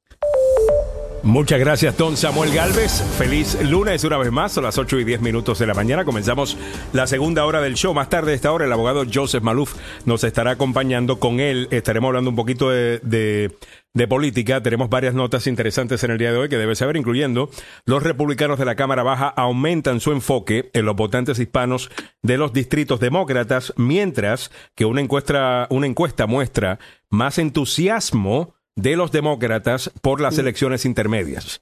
O sea, ellos sienten que van a hacer un poquito mejor a algunos temas que le están ayudando. Definitivamente que el comité que investiga enero 6, creo que ha destapado un montón de cosas, que hay un montón de gente que dice simplemente no puedo votar R. Eh, en esta elección Hace rato que mucha gente ya está así, lo que le han estado prestando atención. Mucha gente se están empezando a dar cuenta de eso. Pero todavía los republicanos siguen haciendo sus intentos para atraer el voto latino al Partido Republicano. Y lo están haciendo a través de una campaña de reclutamiento de candidatos hispanos que eran demócratas, se sienten como que el partido se ha ido demasiado eh, woke eh, en, en muchos temas y y, no representan necesariamente el punto de vista eh, de la mayor parte de los latinos que estamos enfocados pues, en trabajar, en prosperar, en, que nuestros hijos pues tengan una mejor vida que la que nosotros tuvimos en nuestros países. Y, no en todos estos temas de raza, sexo y la vaina. Hablando de ese tema, esto no tiene que ver absolutamente nada con el Partido Demócrata. Mm. Pero es el Partido Demócrata a quien le van a echar la culpa. y me refiero a la noticia de que Disney eh, va a cambiar, ¿cómo le llama a las hadas madrinas? A ver, cuéntame esta historia porque esto, esto, sounds so weird. Eh, sí, eh, esta, es, esta es la página de Disney, esta es la página que ellos tienen. Y entonces el viernes o el jueves fue que dijeron no van a haber más hadas madrinas en la boutique Bidi Bibari di Boo. Esa que es la es una boutique. Uno de mis lugares favoritos, definitivamente. Ahí me la paso yo. Los viernes, amor y yo nos vamos allá. Bari Pero los que han ido a Disney, los que tienen dale que- sí. eh, Sa- Samuel, tú muy bien debes saber porque las que tienen sus princesas en casa y si han ido ustedes a Disney, tienen que pasar por esta boutique. Total. Porque en esta boutique, en los parques, en los dos parques de Magic Kingdom, en estas boutiques es que están las hadas madrinas y bueno, las niñas No, pueden ponerse no, sus No las hadas madrinas, ahora tenemos algo Entonces, nuevo. Ahora no pueden llamarse hadas madrinas porque, por supuesto, cuando tú dices hadas madrinas estás hablando de mujeres, ¿no? Entonces, ahora, como Yes, dicen que las hadas hay, madrinas son mujeres. ¿Qué- son, eh, eh, pero mira con lo que salen. Ahora no van a ser hadas madrinas, son aprendices de hadas madrinas. Es un término neutro porque cuando tú dices que son aprendiz de hada madrina, puede No, no, no, no. ser una transgénero, puede ser un nombre, puede... entonces con esto han salido, ya hay mucha gente que está Pero, protestando. pero hold on a second. ¿Le están diciendo aprendiz de hada madrina o aprendices? Tengo entendido que la nota me dice que le están llamando apprentices. No ya, o sea, nada que las identifique con el sexo femenino será permitido ahora. Así es. ¿Ok? Ay, So, se van a llamar apprenti- a- aprendices. Jesus Christ. Es que mi Sí, aprendiz, aprendices. es que mi Es que, aprendiz, pero- mi aprendiz me trajo tal cosa. Ay, Dios mío. No. Ya. Ya. No, tampoco. Déjame leerte ¿no? un poquito más de la nota. Dice, los em- Tampoco. las empleadas de la boutique Biri Di Bobiri Di Bibidi ba, bibidi- bibidi boo, Así Eh, se llama. Eh, Ya. there you go, Samuel, muchas gracias. Que ayudan a los niños y a las niñas a transformarse en sus personajes favoritos de Disney, disfrazándose y maquillándose. Pasarán de llamarse hadas madrinas en formación a aprendices de la hada madrina. Los miembros del reparto que no se identifiquen como mujeres pueden seguir formando parte del proceso de vestir y peinar a los niños sin tener que referirse a sí mismos como personaje femenino de Disney, anunció en su blog Disney Streaming the Magic. Las boutiques Biribidi Borbiridu, Badibú. Bi- Bibidi ba, bibidi- bibidi boo. Ya. eso mismo, de los dos parques Magic Kingdom reabrirán el 25 de agosto tras el cierre por la pandemia del coronavirus. Las tiendas maquillan a menores de entre 3 y 12 años para que se conviertan en princesas o caballeros. Usualmente en princesas. Yo llevé a mi nena, Sí. los nenes no los, llevé- no los vistieron de... Bueno, Pero también hay, o sea, mm, hay, hay de todo, La- pero la- más que todo lo son que las yo no niñas. entiendo, mira, eh, ok.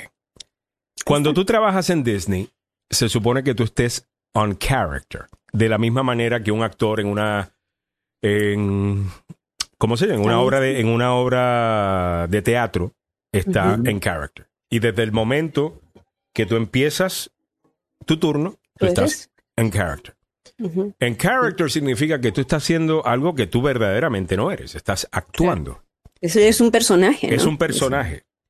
¿Qué es esto de que los miembros del reparto que no se identifiquen como mujeres pueden seguir formando parte del proceso de vestir y peinar a los niños sin tener que referirse a sí mismo como personaje femenino de Disney? Es un personaje. Claro. Eso no te hace la persona. O sea, porque eh, Sylvester Stallone hace el personaje de Rambo. No significa que él anda con 10.000 metralletas, eh, you know, flecha y arco. Eso es un personaje. Él no anda boxeando todo el tiempo. Él no es verdaderamente Rocky. Es un personaje. Eh, ¿Me entiendes? So, ¿Cómo es que hasta esto le van a encontrar problemas? No sé, señores, esto me parece bien tonto, pero es una empresa privada, tienen todo el derecho a hacerlo. Lo que Quien está influenciando está metiendo la pata, hermano. Eh, Sí, pero Disney se ha vuelto bastante woke, ¿no? Ya. O sea, Ya. de- ya lo hemos Iluminado. Por eso visto. te digo, por por eso Sí. te digo, hay alguien que está metiendo la pata y aquellos que recordamos el... Esta es la canción. Ok. Eh, para que no nos Rafael Meléndez eh, comenta, Disney, su enfoque era entretener a nuestros tiempos y ahora están imponiendo estándares de orientación sexual, cuando eso debe ser algo personal, individual, de cada Yeah. individuo. ¿Cuál es la necesidad de imponer? Independientemente de lo que las personas piensan, aún existe un gran sector conservador y creo que esto podría marcar el, princip- el principio del fin eh, para este eh, imperio. Pepe Villalobos dice, va a llegar un punto en donde los latinoamericanos ya no van a ir a Disney por cosas como estas. Está descontrolada esta cosa. A la gran mayoría de los latinoamericanos estas cosas les parecen ridículas. Estoy de acuerdo con, con, Pepe. Y estoy seguro que Pepe no es anti-gay o anti-LGBTQ y, y plus. Eh, hay una nueva ahí, by the way. Hay una nueva ahí. Eh, ¿Ah, sí? Lo vi en, en Premio Juventud. Ah. Estaban LGBTQ y pero no sé qué es la otra I. Pero anyway, Ah, el punto es, no, no es estar en contra de eso. Mira, Dios te ama y, y sinceramente, ah, como una persona que tiene amistades eh, gay, ah, yo no tengo ningún problema. Yo abrazo a mis amigos gay. Eh, I don't care. Es- Eh, es que eh, tampoco es que nos- no tiene nada que ver con eso. Claro. ¿Me entiendes? Tiene que ver con imponer estas cosas en donde Disney se supone que es un lugar para disfrutar, para desconectarte de la realidad.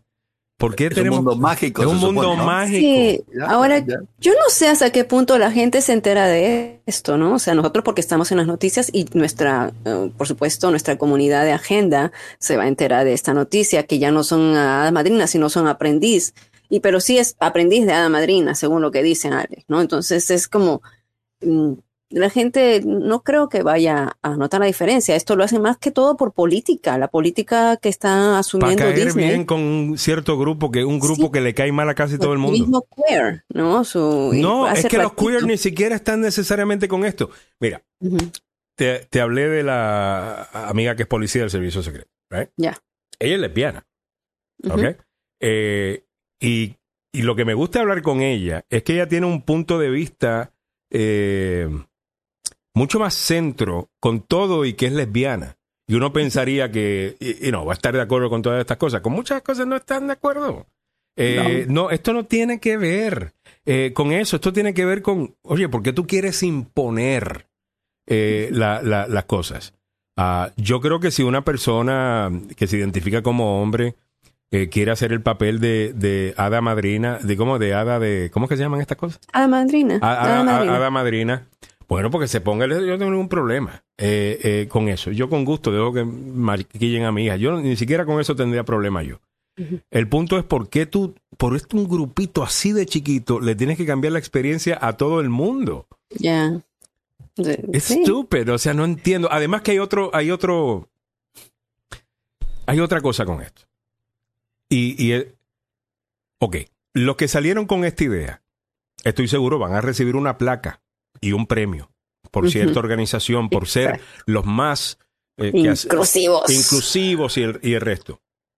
La pregunta que yo tengo es, cuando Fox News agarre esto y empiecen a antagonizar a la comunidad LGTBQ, a empezar a decir que ellos te quieren dañar a tus niños y tal cosa, y empecemos a ver gente tratando mal a esa gente, ¿a quién le van a echar la culpa eh, de, de- de eso?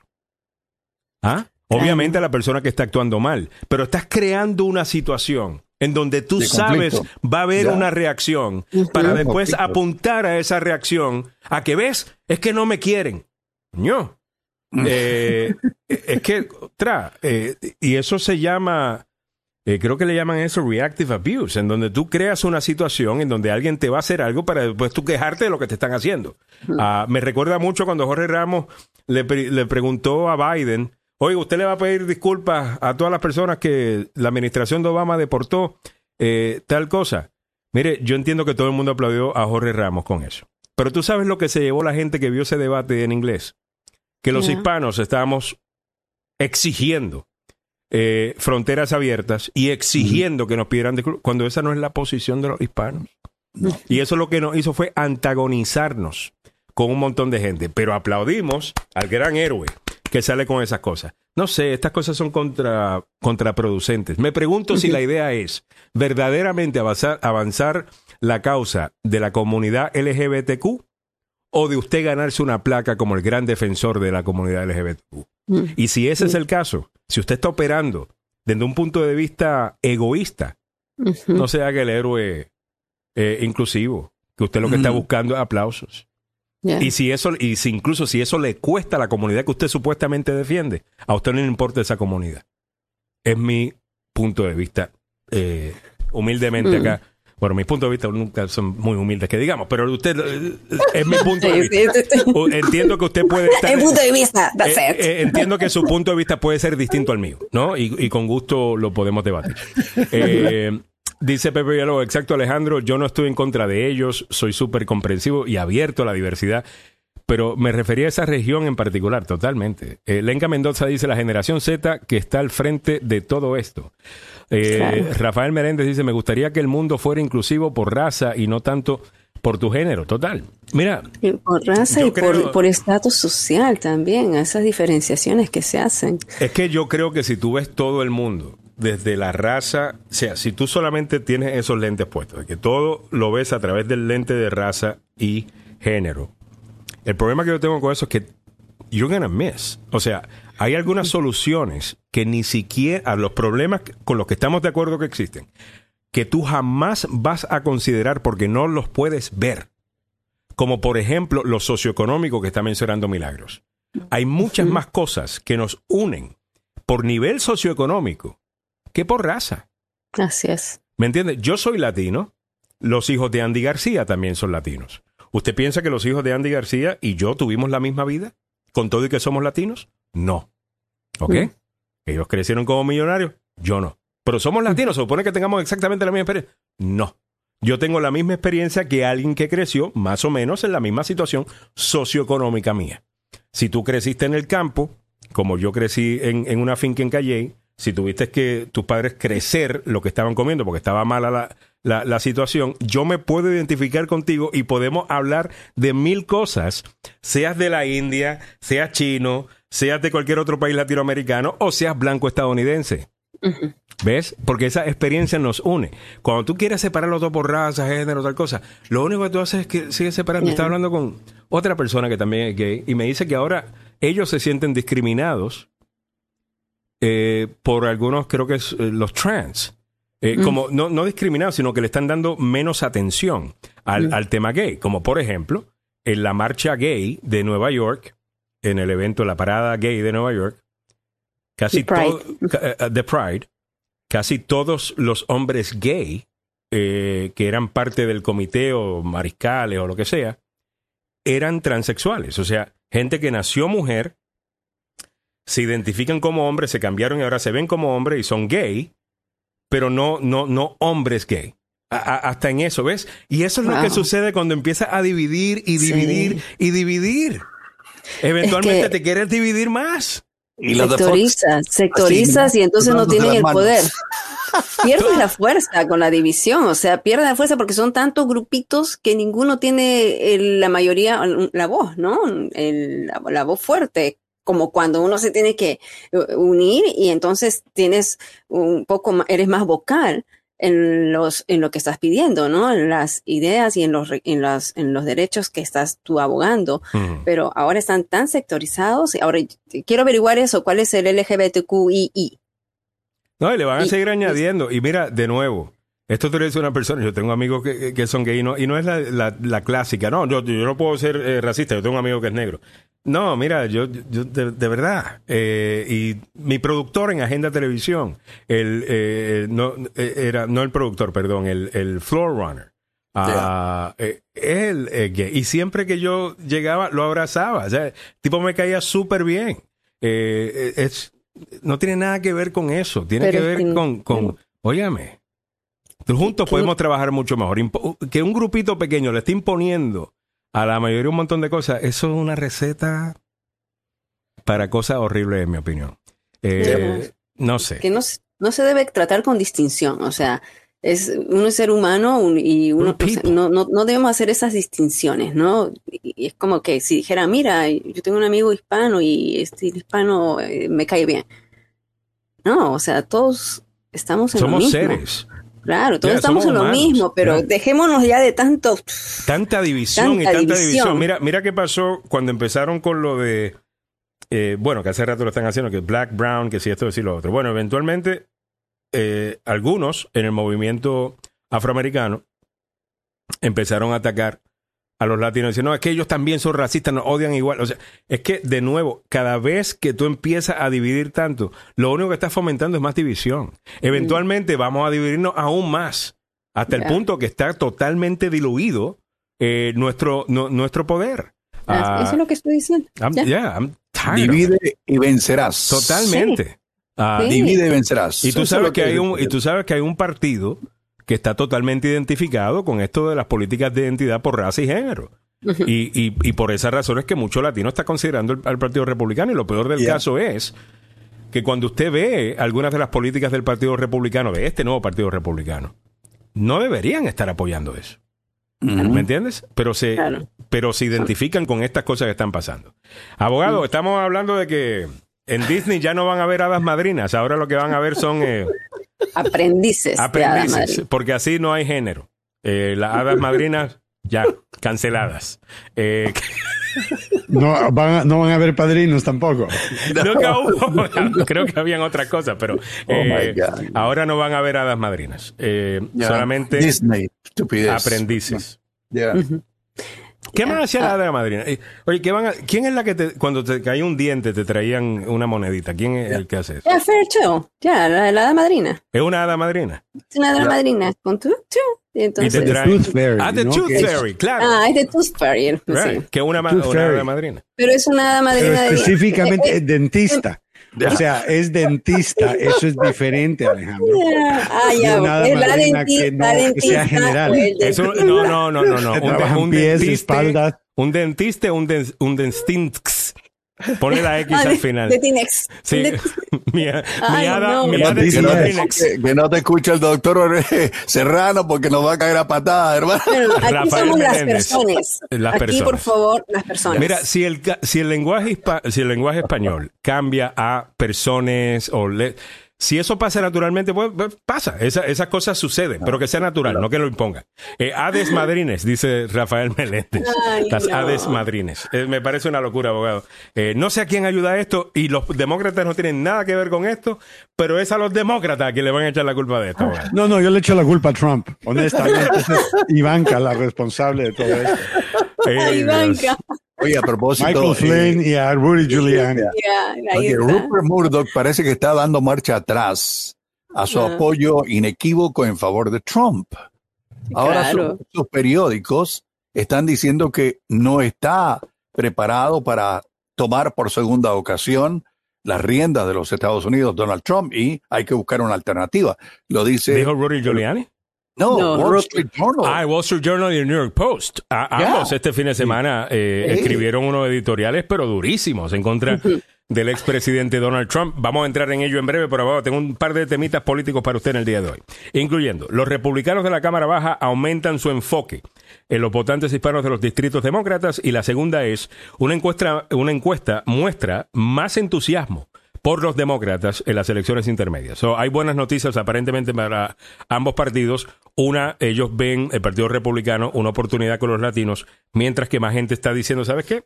Creo que los demócratas tienen un buen chance. Me imagino que es el precio de la gasolina bajando eh, y otras Bueno, razones. es la verdad, Alejandro. Si tú miras los hechos, cuando Donald Mm. Trump dejó el poder, a la fuerza en particular, Ya. el señor dejó un país infectado, cantidades de personas muriéndose, conflicto en quién se pone la vacuna, qué color es la bandera, si te ponen la vacuna, Ya. si eres patriota, no te ponen la División, vacuna. división, división, división, división. división, división. La exacto, ¿no? Y, y la economía eh, congelada por, el, por la pandemia. Por la pandemia. Ah. Biden tiene la economía con el desempleo más bajo, el- la inflación ahora un poco más bajo control y al mismo tiempo ha pasado una ley de infraestructura para finalmente, de tantas mentiras de que hoy es día de infraestructura, la semana de infraestructura y nunca pasa nada. Joe Biden pasó infraestructura en este país. hemos avanzado en otras partes, obviamente, pero este presidente no le gusta salir a, a publicar lo que, lo que logra. Ah, es triste pensar de que alguien eh, optara por Donald Trump en vez de este presidente, porque este se ha probado. Se ha, aprobado su lealtad al país, ha probado su, su, es firme y es continúa respetando las instituciones. No se mete con el Departamento de Justicia, que ya Donald Trump hubiera tenido a, a Mary Garland despedido y hubiera puesto a un primo para que le pusiera cargos a quien fuera a correr en contra de él. O sea. Abogado, yo vi una entrevista este pasado fin de semana con dos líderes del ejército y no van a decir que son líderes woke del ejército, que es lo que están haciendo ahora los republicanos, que cada persona que eh, tenga credibilidad con los republicanos, si opinan en contra del presidente, le dicen, ah, no, lo que pasa es que, que están iluminados, están woke. BS. Este es uno eh, uno de ellos fue el que fue despedido por Obama. Se recuerda que había dicho algo negativo de Obama. Obama lo despidió. Eh, que fue sobre Afganistán. Tuvo una diferencia sobre Afganistán con Barack Obama cuando era presidente. El presidente Barack Obama termina despidiéndolo. Eh, como debió haber hecho. El, el, he's the commander in chief. Yo quiero que se hagan ciertas cosas y usted sigue. Ese hombre, que no es ningún demócrata, dijo este fin de semana que la posición de Donald Trump sobre nuestras elecciones, lo que hizo enero 6, nos pone en peligro o pone en peligro nuestra seguridad nacional. Correcto. Porque los, you know, otros poderes, Rusia, China, lo que sea, podrían tratar de probar, probarnos. Van a meterse, es lo que van a hacer, es como lo hizo Rusia. Mira, Rusia tiene un problema gigantesco del tamaño de este país con relación a Ucrania. ¿Por qué es este país? ¿Ok?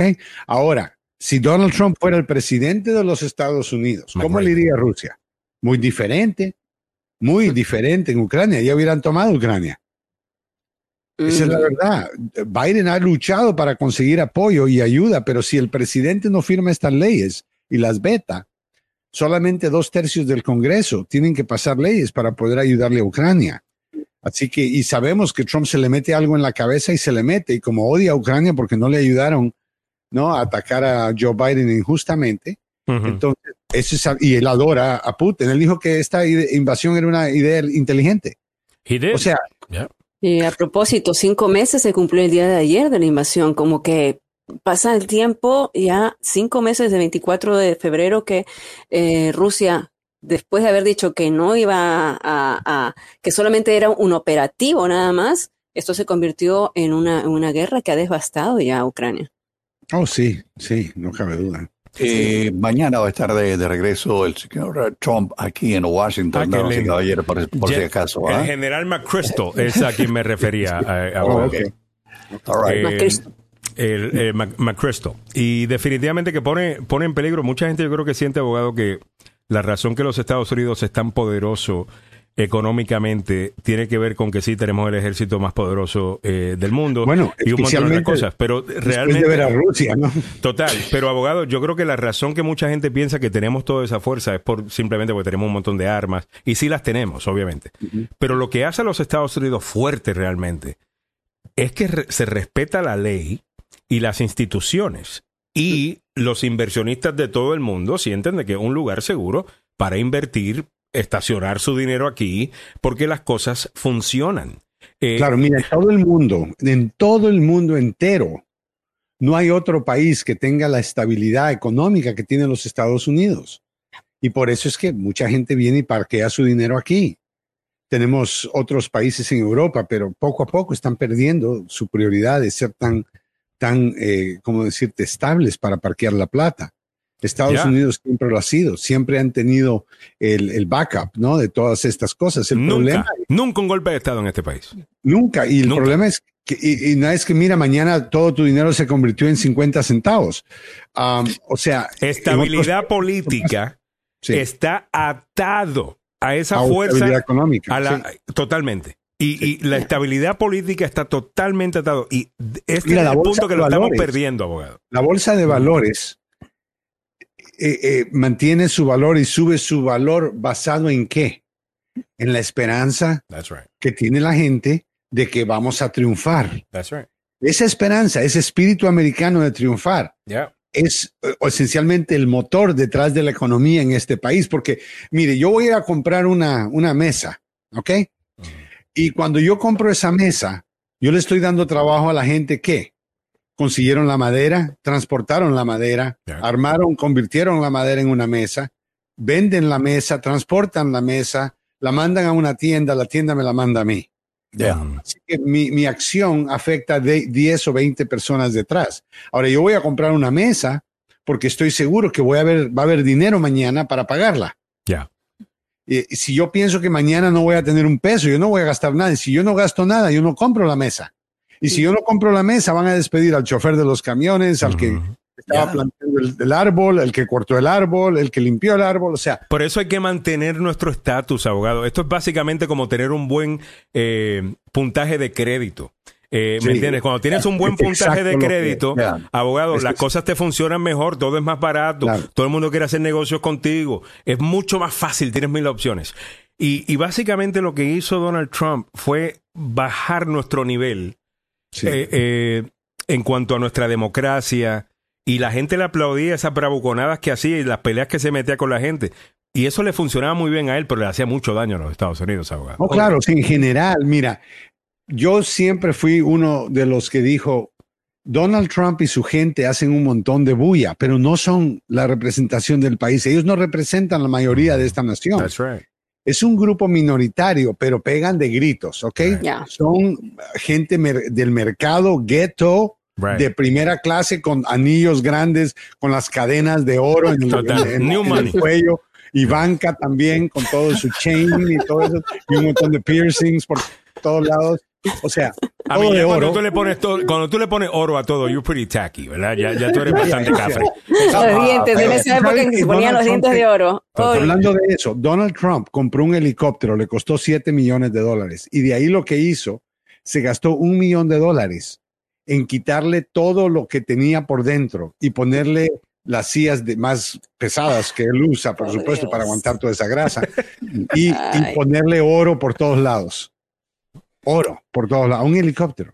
Ya. Eh, eh, abogado me hizo acordar del avión que tenía Donald Trump cuando estaba haciendo campaña y que está tirado en un aeropuerto allá Mm. en, en New Jersey. Eh, eh, bueno, Ay, le- eh, eh, goza, es que se goza tirando a Trump. Eh, y yo también lo gozo también, es, es terapia. Eh, dice Zulma Glenda Martínez, Zulma y yo estamos tan de acuerdo en esto, y yo sé que usted también, abogado eh, Joseph Maluf, y, y creo que este punto de vista informa muchas de las mm, de cómo vemos muchas cosas en este país. Dice, este es el país donde puedes lograr todas tus metas y sueños. Y el que no lo hace, no, no entiende dónde están parados. No entiende dónde están parados. Este es un país donde hay mucho dinero y puedes hacerlo sin que nadie te lo robe o te lo quite. Pero Eh, Zulma, para poder hacer eso, con todo respeto, tenemos que recordarnos de dos cosas importantes. Número uno, el crédito. Aquí mucha persona, aquí hemos estado hablando del crédito del país, basado en qué? En lo que conocemos que es el crédito del individuo. Una persona puede comprar una casa, puede comprar un carro, puede invertir en un negocio, o sea, esos pasos cuando uno tiene crédito y hay que trabajar honestamente. Para mí mucha gente se equivoca y a veces eh, a- se aprovecha de clientes y eso, eso le perjudica, no Yeah. importa la profesión. Right. Ah, y eso es malo, pero para crecer hay que ser honesto, decir la verdad, pagar sus impuestos, a cumplir la ley. Y es, lo, Honestamente, y es lo que básicamente los Estados Unidos hacía, abogado. Hacía las cosas, obviamente no es perfecto. Está Vietnam, hay un montón de cosas en nuestra historia que eh, las conocemos que no están bien porque nada es perfecto. Pero las cosas se tienden a hacer bien. Si un presidente estadounidense firmaba un acuerdo con, qué sé yo, 30, paí- 30 países eh, amigos nuestros, el siguiente presidente, aunque fuera de otro partido, no iba inmediatamente y lo rompía. No, porque el presidente, primero que tú mencionas, Había una continuidad. actuaba porque estaban actuando en el bien del país. Pero cuando Donald Trump llegó, él empezó a cambiar la motivación por la cual hace cosas. Por ejemplo, Ucrania. Cuando Ucrania necesitaba el dinero, porque miren qué fue lo que pasó eventualmente, ¿no? Sí. Ucrania no estaba gritando lobo. U- Yeah. Ucrania tenía un lobo, tiene un lobo. Y la realidad es de que Trump desde ese momento nos demostró que a él no le importa la seguridad nacional no le importa la seguridad del mundo, Nada. de Europa, de Ucrania, de abogado, déjeme un poquito poner un, de adolescentes inocentes muriendo gracias a Donald Trump. Sí, A poner ver, un poquito de contexto de esto, ¿no? O sea, la guerra en Ucrania, la invasión de, de, de Rusia hacia Ucrania empezó en Crimea en el 2014 y entonces ya desde entonces había sangre en esta zona de Donbass y el Congreso había autorizado 400 mil dólares que se le iba a dar para ayuda financiera a Ucrania. Esto en el 2020 fue que eh, en junio, julio de 2020 es que Trump hace una llamada y quiere eh, amenazar o quiere... Está este, sobornando al presidente de. Ucrania. Le, di- Le le dice, dice, que no le va el dinero a menos de que le produzca un reporte de- a- acusando a su contrincante político y no hablamos de eso. Es que era un es que dinero no- del es- Congreso, Es, que es del- es de los contribuyentes.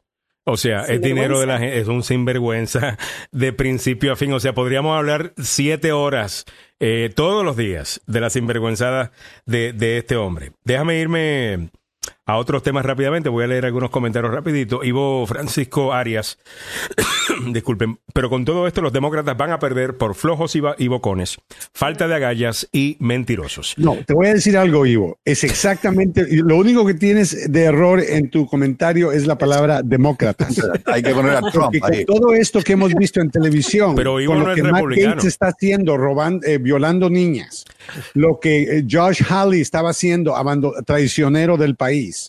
Ellos tienen una R en su nombre, Ivo. Demócratas no comienza con R, hermano. Comienza con Pero republicano. Ivo, Ivo no es republicano, Mira. abogado. Ivo- No, pero Ivo- lo que me está diciendo. Es Pero- de que, de que lo- lo- eso, eh, no, no son los demócratas los que están mintiendo. Ese es el problema con Biden. Biden no miente, no hace un show. Trump estuviera diciendo que gracias a él la gasolina bajó, pero Sí. si es culpa de, de- de Hillary.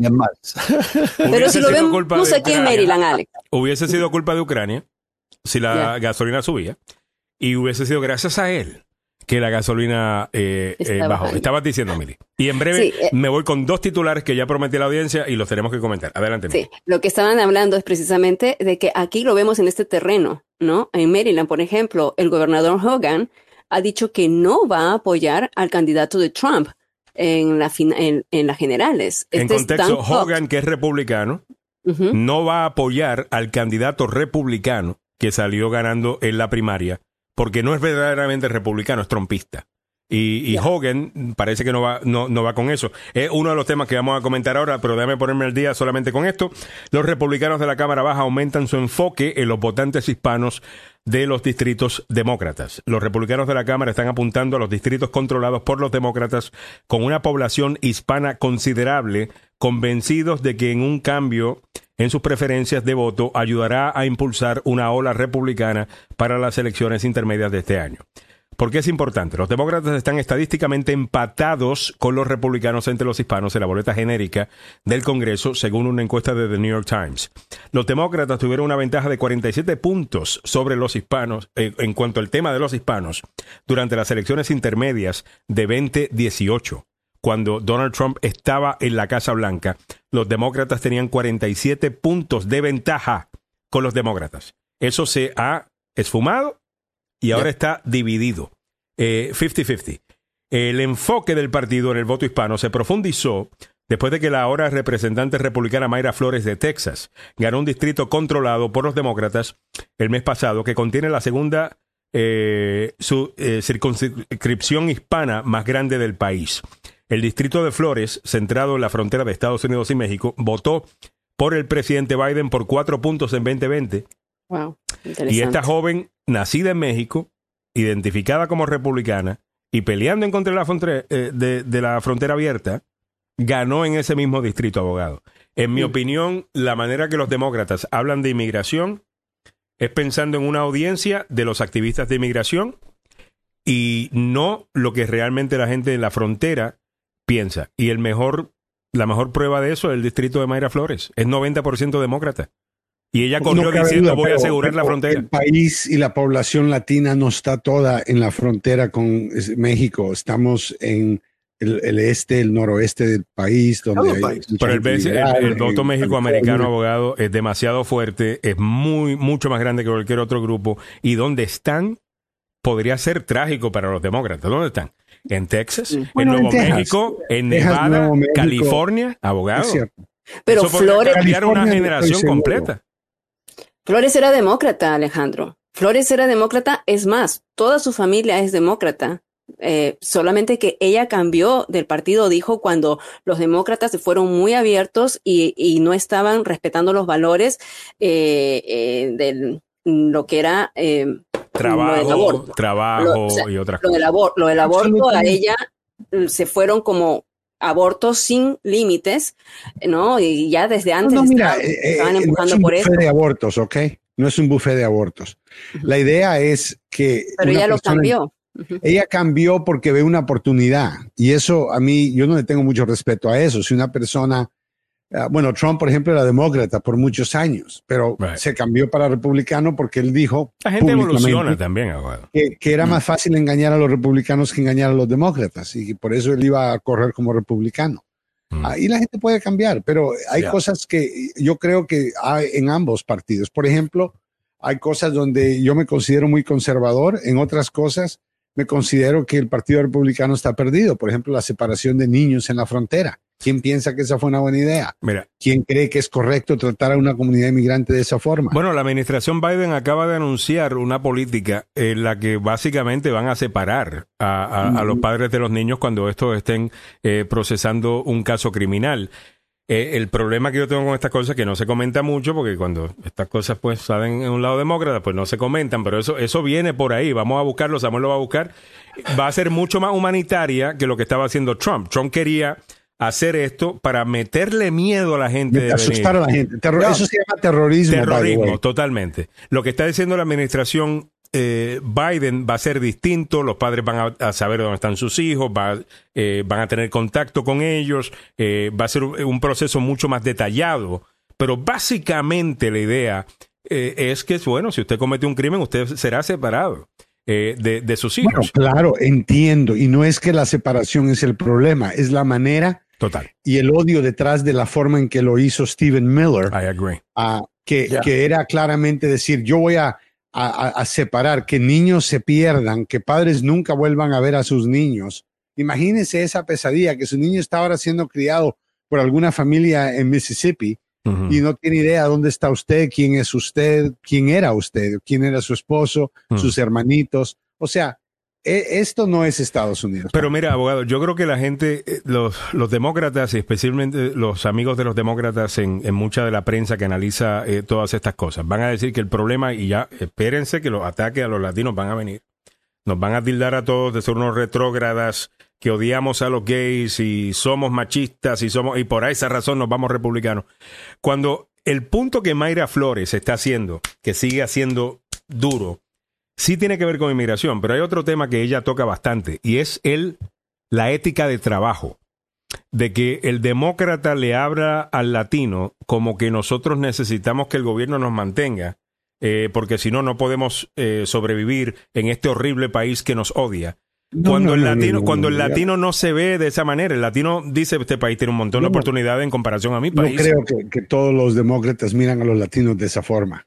Abogado, yo creo que no estoy hablando de los votantes demócratas, no estoy hablando de los votantes demócratas, estoy hablando de los que hacen estrategia de cómo ganar demócratas. Agarremos los mensajes de ellos y te dicen, esto es un país abusivo, esto es un país que no te quiere, esto es un país que te maltrata, y si no fuera por nosotros, eh, no vas a tener una oportunidad. Y hay un montón de latinos que ni siquiera tienen papeles y tú los ves con sus propios negocios, Pero comprando antes casas y habían toda la vaina. Republicanos apoyando a los latinos que no tenían papeles, Preciso. apoyando la legal- legalización de aquellos que no tenían permiso. Pero Ahora eso, por lo ejemplo, en Virginia un Tom Davis, había un Tom Mm. Davis que apoyaba a, eh, eh, Ahora, los- ahora todos eh, marchan en línea y yo quiero ver a esta muchacha al día, eh, algún día, tener que votar en una ley que tal vez sea completamente discriminatoria si Donald Trump toma el poder. ¿Qué tipo de leyes crees que él nos va a traer en este país? Mm. Depende del Congreso que, que bueno, él no va a estar en la Casa Blanca, abogado. Yo, yo dudo que él pueda ganar. eh, Continúa de- de nuevo. siendo el líder del Partido Republicano con Bueno. más apoyo que ningún otro candidato. Y lo que pasa es que los demócratas quieren esa línea, y voy contigo, Samuel, ya, ya mismito, y tienes razón, abogado, pero la realidad del caso es, no hemos visto jamás a Donald Trump más débil que en estos últimos días. Acabo de ver, y te lo mandé creo que ayer, eh, Millie, eh, un focus group. Esta es una republicana que hace eh, focus groups. ¿Qué es un focus group? Tú agarras un grupo de personas eh, de cierta demografía y les haces preguntas a ver cómo van reaccionando. Agarras a esa misma gente y le sigues haciendo preguntas eh, para ver cómo van cambiando de opinión. Mitad de ese grupo, después de los de la investigación del 6 de enero, decidieron no apoyar a Donald Trump. Y no necesariamente porque no lo quieran, y ella hace la, la, distinción de que no, ellos lo siguen queriendo, pero un cálculo político. Ellos no ven que él pueda ganar la, la oh, elección. Y él, está perdiendo. Va a tener dificultad ganando, no quiere decir que es imposible que él gane. Pero los demócratas, abogados, están haciendo algo que a mí me parece que es jugar con fuego. Eh, y, y es esto quieren mantener a Donald Trump como líder del Partido Republicano porque obviamente eso les conviene a ellos. Y lo vimos con la organización de gobernadores demócratas que gastaron dinero para ayudar a elegir a Cox en Maryland. So ahora nosotros nos vemos entre Cox y Westmore. A mí no me gusta ninguno de los dos, quiero decir. ¿Ok? Lo más seguro que vote por Westmore porque jamás votaría por Cox. O me voy a quedar en casa. Eh, voy a darle el beneficio de la duda a Westmore, voy a estudiar un poquito más de Westmore. pero a mí me gusta Westmore. Maryland tuvo ocho años de la administración de un republicano moderado. Yeah. Tuvo éxito en su administración. Yo te puedo decir ciertas cosas que yo podría criticar sure. dentro del sistema y cómo esto impacta a diferentes personas. Pero en general es un estado donde la mayoría es liberal, eh, dos demócratas por cada republicano y en ocho años, ¿no? Dos veces hemos reelegido a un republicano. Ahora, para, para tener mejores posibilidades ahora de mantener eso y como el límite es, el, gobernador está limitado, no puede correr más. Ahora tienes a Schultz, una mujer que eh, se, se, modeló detrás de Hogan uh, de una manera que hemos visto tiene efecto en Maryland y ella sería la, la, la que lo reemplazaría a él con la ideología similar. Entonces, eso es un peligro grande para los demócratas. Es más fácil ganar en contra de una persona que dice que las elecciones del 2020 no funcionaron y que eh, Trump es el presidente legítimo en un estado donde no hay ningún, o sea, aquí la gente entiende bien lo que pasó, no, no, son ignorantes de los hechos. Y cuando Westmore empiece a hablar de todos sus programas eh, que van a tildar definitivamente como socialistas y empiece con toda esta vaina eh, que, vemos en este tipo de candidatos. Y mucha gente haga así, pero vote por Cox. Pero, porque no pueden votar por Westmore. Que yo no creo que Westmore va a hacer eso. Westmore, hay candidatos que sí hubieran hecho eso en el Partido Demócrata. Pero Westmore no va a hacer eso. Él va a tener una campaña bien calculada. Esta persona una de las cosas que él tiene, ok, dentro de experiencia en, varias formas, pero tiene, tiene un récord limpio. Tiene antecedentes, estuvo en el servicio militar, eh, eh, académicamente es bien inteligente. Pero es bien farandulero, abogado. Pero, ¿sabes qué? Él va a tener el dinero necesario para tener una administración fuerte. Pero cuando yo cuando yo Lo hemos visto en la campaña de las primarias. Mira cómo se comió. Yo quería que Tom Pérez ganara eh, la primaria y yo y mi intención era votar por Tom Pérez, eh, incluso si era Scholz la que corría. Mi intención era votar por, por Pérez porque vi su plan económico, me gustó lo que estaba haciendo con los pequeños negocios, me gustó cómo estaba tratando el tema de la economía uh, y sé que es un tipo muy inteligente y es hispano. Entonces quería apoyar eso. Ahora, con Westmore, cuando yo fui a su website, yo lo que vi fue muchos lemas que están de moda, mm. pero yo no vi mucha sustancia. Eh, yo vi mucho la palabra inclusión y las palabras estas que están de moda, pero yo no vi planes concretos. Eh, y yo creo que él va a necesitar eso, abogado, porque Cox... No, claro que sí. El único que tenía que ganar era una competencia de popularidad. Tenías como 11 o 12 candidatos demócratas y lo que necesitas es, es que, que te presten atención. Wes Moore mandó más emails que ningún otro candidato. O sea, para mí, yo no estaba registrado con nadie en particular, pero recibí mucho más emails de Westmore el nombre Westmore estaba más en la calle, en televisión, el comercial de ese hombre. Se gastó plata. Porque recaudaba mucho dinero. Es que recaudó mucho. Él comenzó con 3 millones de dólares. El resto de los candidatos, un millón y muchos de ellos. El tipo una labia brutal y recaudaba un montón de fondos. Pero salía, salía en Oprah Winfrey. O sea, Oprah, lo que pasa es que como él- Oprah Winfrey también. en Oprah- correcto. porque él es un bestseller, porque su vendía libros, porque tiene bonita cara, porque tiene bonita labia. y, Bueno, pero eso no es lo que son políticos. Mira California ahorita, me vas a tú, tú Millie, que eres mujer, me vas a decir que ese hombre es feo. Dime, Eh, go ahead, eh. Newsom, Newsom. Dime que. Newsom es Eh, feo. eh, Gavin Newsom. Ah, Oye, hablando sí, de eso, pero- dicen que Gavin Newsom es la persona que tiene mejores chances para ganar la Sí, primaria demócrata. Claro Los estoy, le- les he dicho con anticipación por mucho tiempo que si A a, este caballero que tenemos ahora en la Casa Blanca le va mal, eh, Newsom está listo y preparado con el bate en la Yo mano. ya- Newsom ha demostrado que las pólizas funcionan, que ciertas Mm. pólizas funcionan. Así que él tiene ventaja, tiene gran posibilidad dentro del Partido Demócrata. Ahora le van a sacar un montón de cosas a Newsom. Eh, pero eso, bueno, tema para otro día. Pero eh, en- de las realidades económicas de California. Eh, California es un magnífico estado, pero es carísimo. Es carísimo, Eh, los impuestos son los más altos en el país.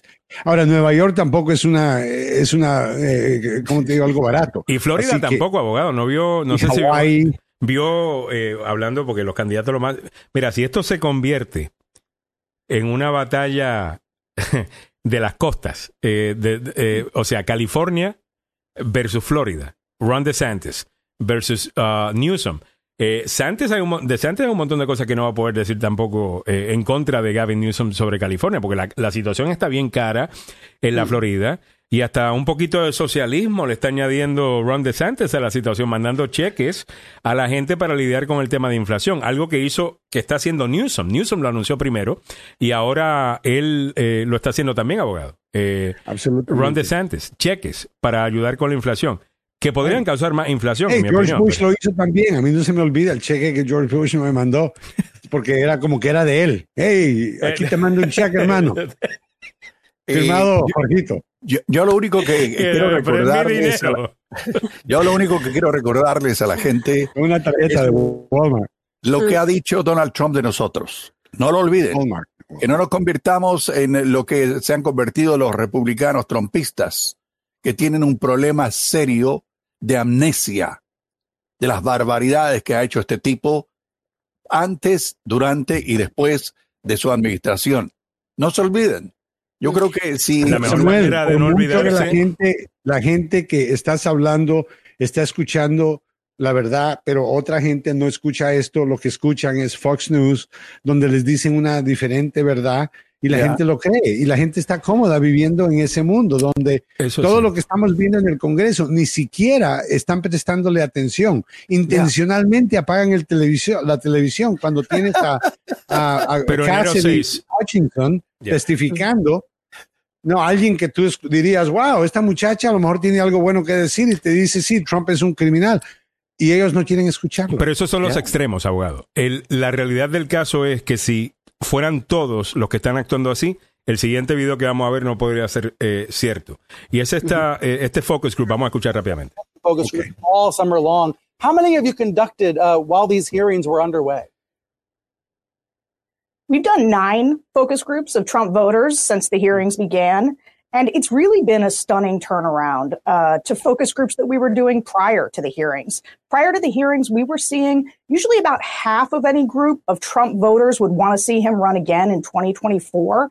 But since the hearings have been going on, four of those nine groups, zero of the respondents wanted him to run again. In fact, we ran an analysis, and in those nine groups, there was only 15% of the Trump voting respondents that wanted to see him run. And the main reason that they give is actually a, a pure political calculation. It is not that they don't like Donald Trump. Mm-hmm. They still do. If he is the nominee, they will happily vote for him. But they are starting to worry that he can't be elected again, that he has too much baggage. ¿Ve? Lo que estamos di- oh, ya, diciendo, oh, so, ya. definitivamente que esto va a ser un factor. Yo no sé si los demócratas quieren esto, porque ellos obviamente recaudan fondos cuando Trump está corriendo. Eh, yo, si, si Biden va a correr de nuevo, que corre en contra de Trump, porque a Trump le gana, eh, Claro. eh, en, en mi opinión. Pero yo no creo No, que no, Biden mira, eh, correr de nuevo. Yo, yo no creo que, que Trump va a, um, a evitar correr. Yo creo que Trump va a anunciar en cualquier momento que él va a correr. Vas a ver una, una pelea entre los republicanos de peor clase de la que hemos visto en el pasado. Oh, yeah. vas a ver a DeSantis, porque no cabe duda. Yo quiero que, quieren, DeSantis le meta su pela a, a, ellos, ellos ven a Biden como alguien vulnerable, ven que mantiene su nivel de apruebe bajo. Es vulnerable. Ven- Pero es que Biden no tendría que que está ser el candidato. O sea, ellos ven que, que, que Biden está mal, así que o, o él corre de nuevo y va a ser fácil, o van a poner a otra persona como Kamala Harris, que ellos consideran va a ser más fácil que Biden. Entonces es el momento donde todos los republicanos, pero van a correr para, para nombrarse ah, para el partido con la esperanza de que Donald Trump no corra. Ya. Ah, Yo creo que los corre, latinos están-. Yo creo que Pero los sí latinos están abiertos y están siendo más independientes y para mí me, me da mucho orgullo, porque de esa manera se... ¿Usted no ha notado las últimas cosas que hemos escuchado de los demócratas en estas últimas semanas con todos los ciclos noticiosos que incluían noticias de cómo los republicanos están incrementando el, el- el voto demócrata? Creo que vamos a estar en... eh, hay una moneda nueva, una peseta, eh, que va a tener eh, en, es- eh, palabras en español. No sé si lo vieron. Eso la semana pasada se comentó eso. Eh, inmediatamente pasaron una nueva, intentaron pasar una nueva reforma migratoria. Cuando sienten que tienen que ganarse nuestro voto, empiezan a trabajar por nosotros. Y, y eso es algo buenísimo que estamos, que, que- que estamos viendo. Sí. Así que bueno, veremos a ver. Nueve y dos minutos de la mañana, el abogado Joseph Maluf se va a quedar con ustedes. Esta última hora fue presentada por el abogado Joseph Maluf, la demanda más rápida del oeste. Si este fin de semana estuvo en un accidente de auto y todavía no lo sintió el mismo día y lo está sintiendo ahora, llama al abogado Joseph Maluf, no hable con la compañía aseguradora de la persona con quien usted chocó. Ok, solamente vaya, reciba su atención médica y llame inmediatamente al abogado Joseph Maluf. Aquí va el número. 301-947-8998. 301-947-8998. El abogado Joseph Maluk, con licencia para trabajar en Washington, Maryland y Virginia, y dos oficinas para su servicio. Una en Gatesburg y la otra en Fairfax. No hay por dónde perderse. Si eh, estuvo envuelta, envuelto en un accidente, vaya al hospital primero y después dele una llamada al abogado Joseph Maluk al 301-947-8998. La demanda más rápida del oeste. All right. Ok, déjame mostrarte para que sepan que no estoy aquí inventándome cosas. Eh, la peseta, eh, la peseta latina, ah, eh, que viene honrando a una líder de los derechos civiles hispana. eh, pa- solamente para que vean, nosotros decimos peseta en Puerto Rico a, lo- a la- a la- un quarter. A Nina Otero Warren. A quien fue una importante eh, luchadora por los derechos eh, civiles y el voto. Ah, pues en esta quarter vamos a tener United States of America, voto para la mujer, Nina Otero Warren. Ah, es el nuevo diseño de la, Nice.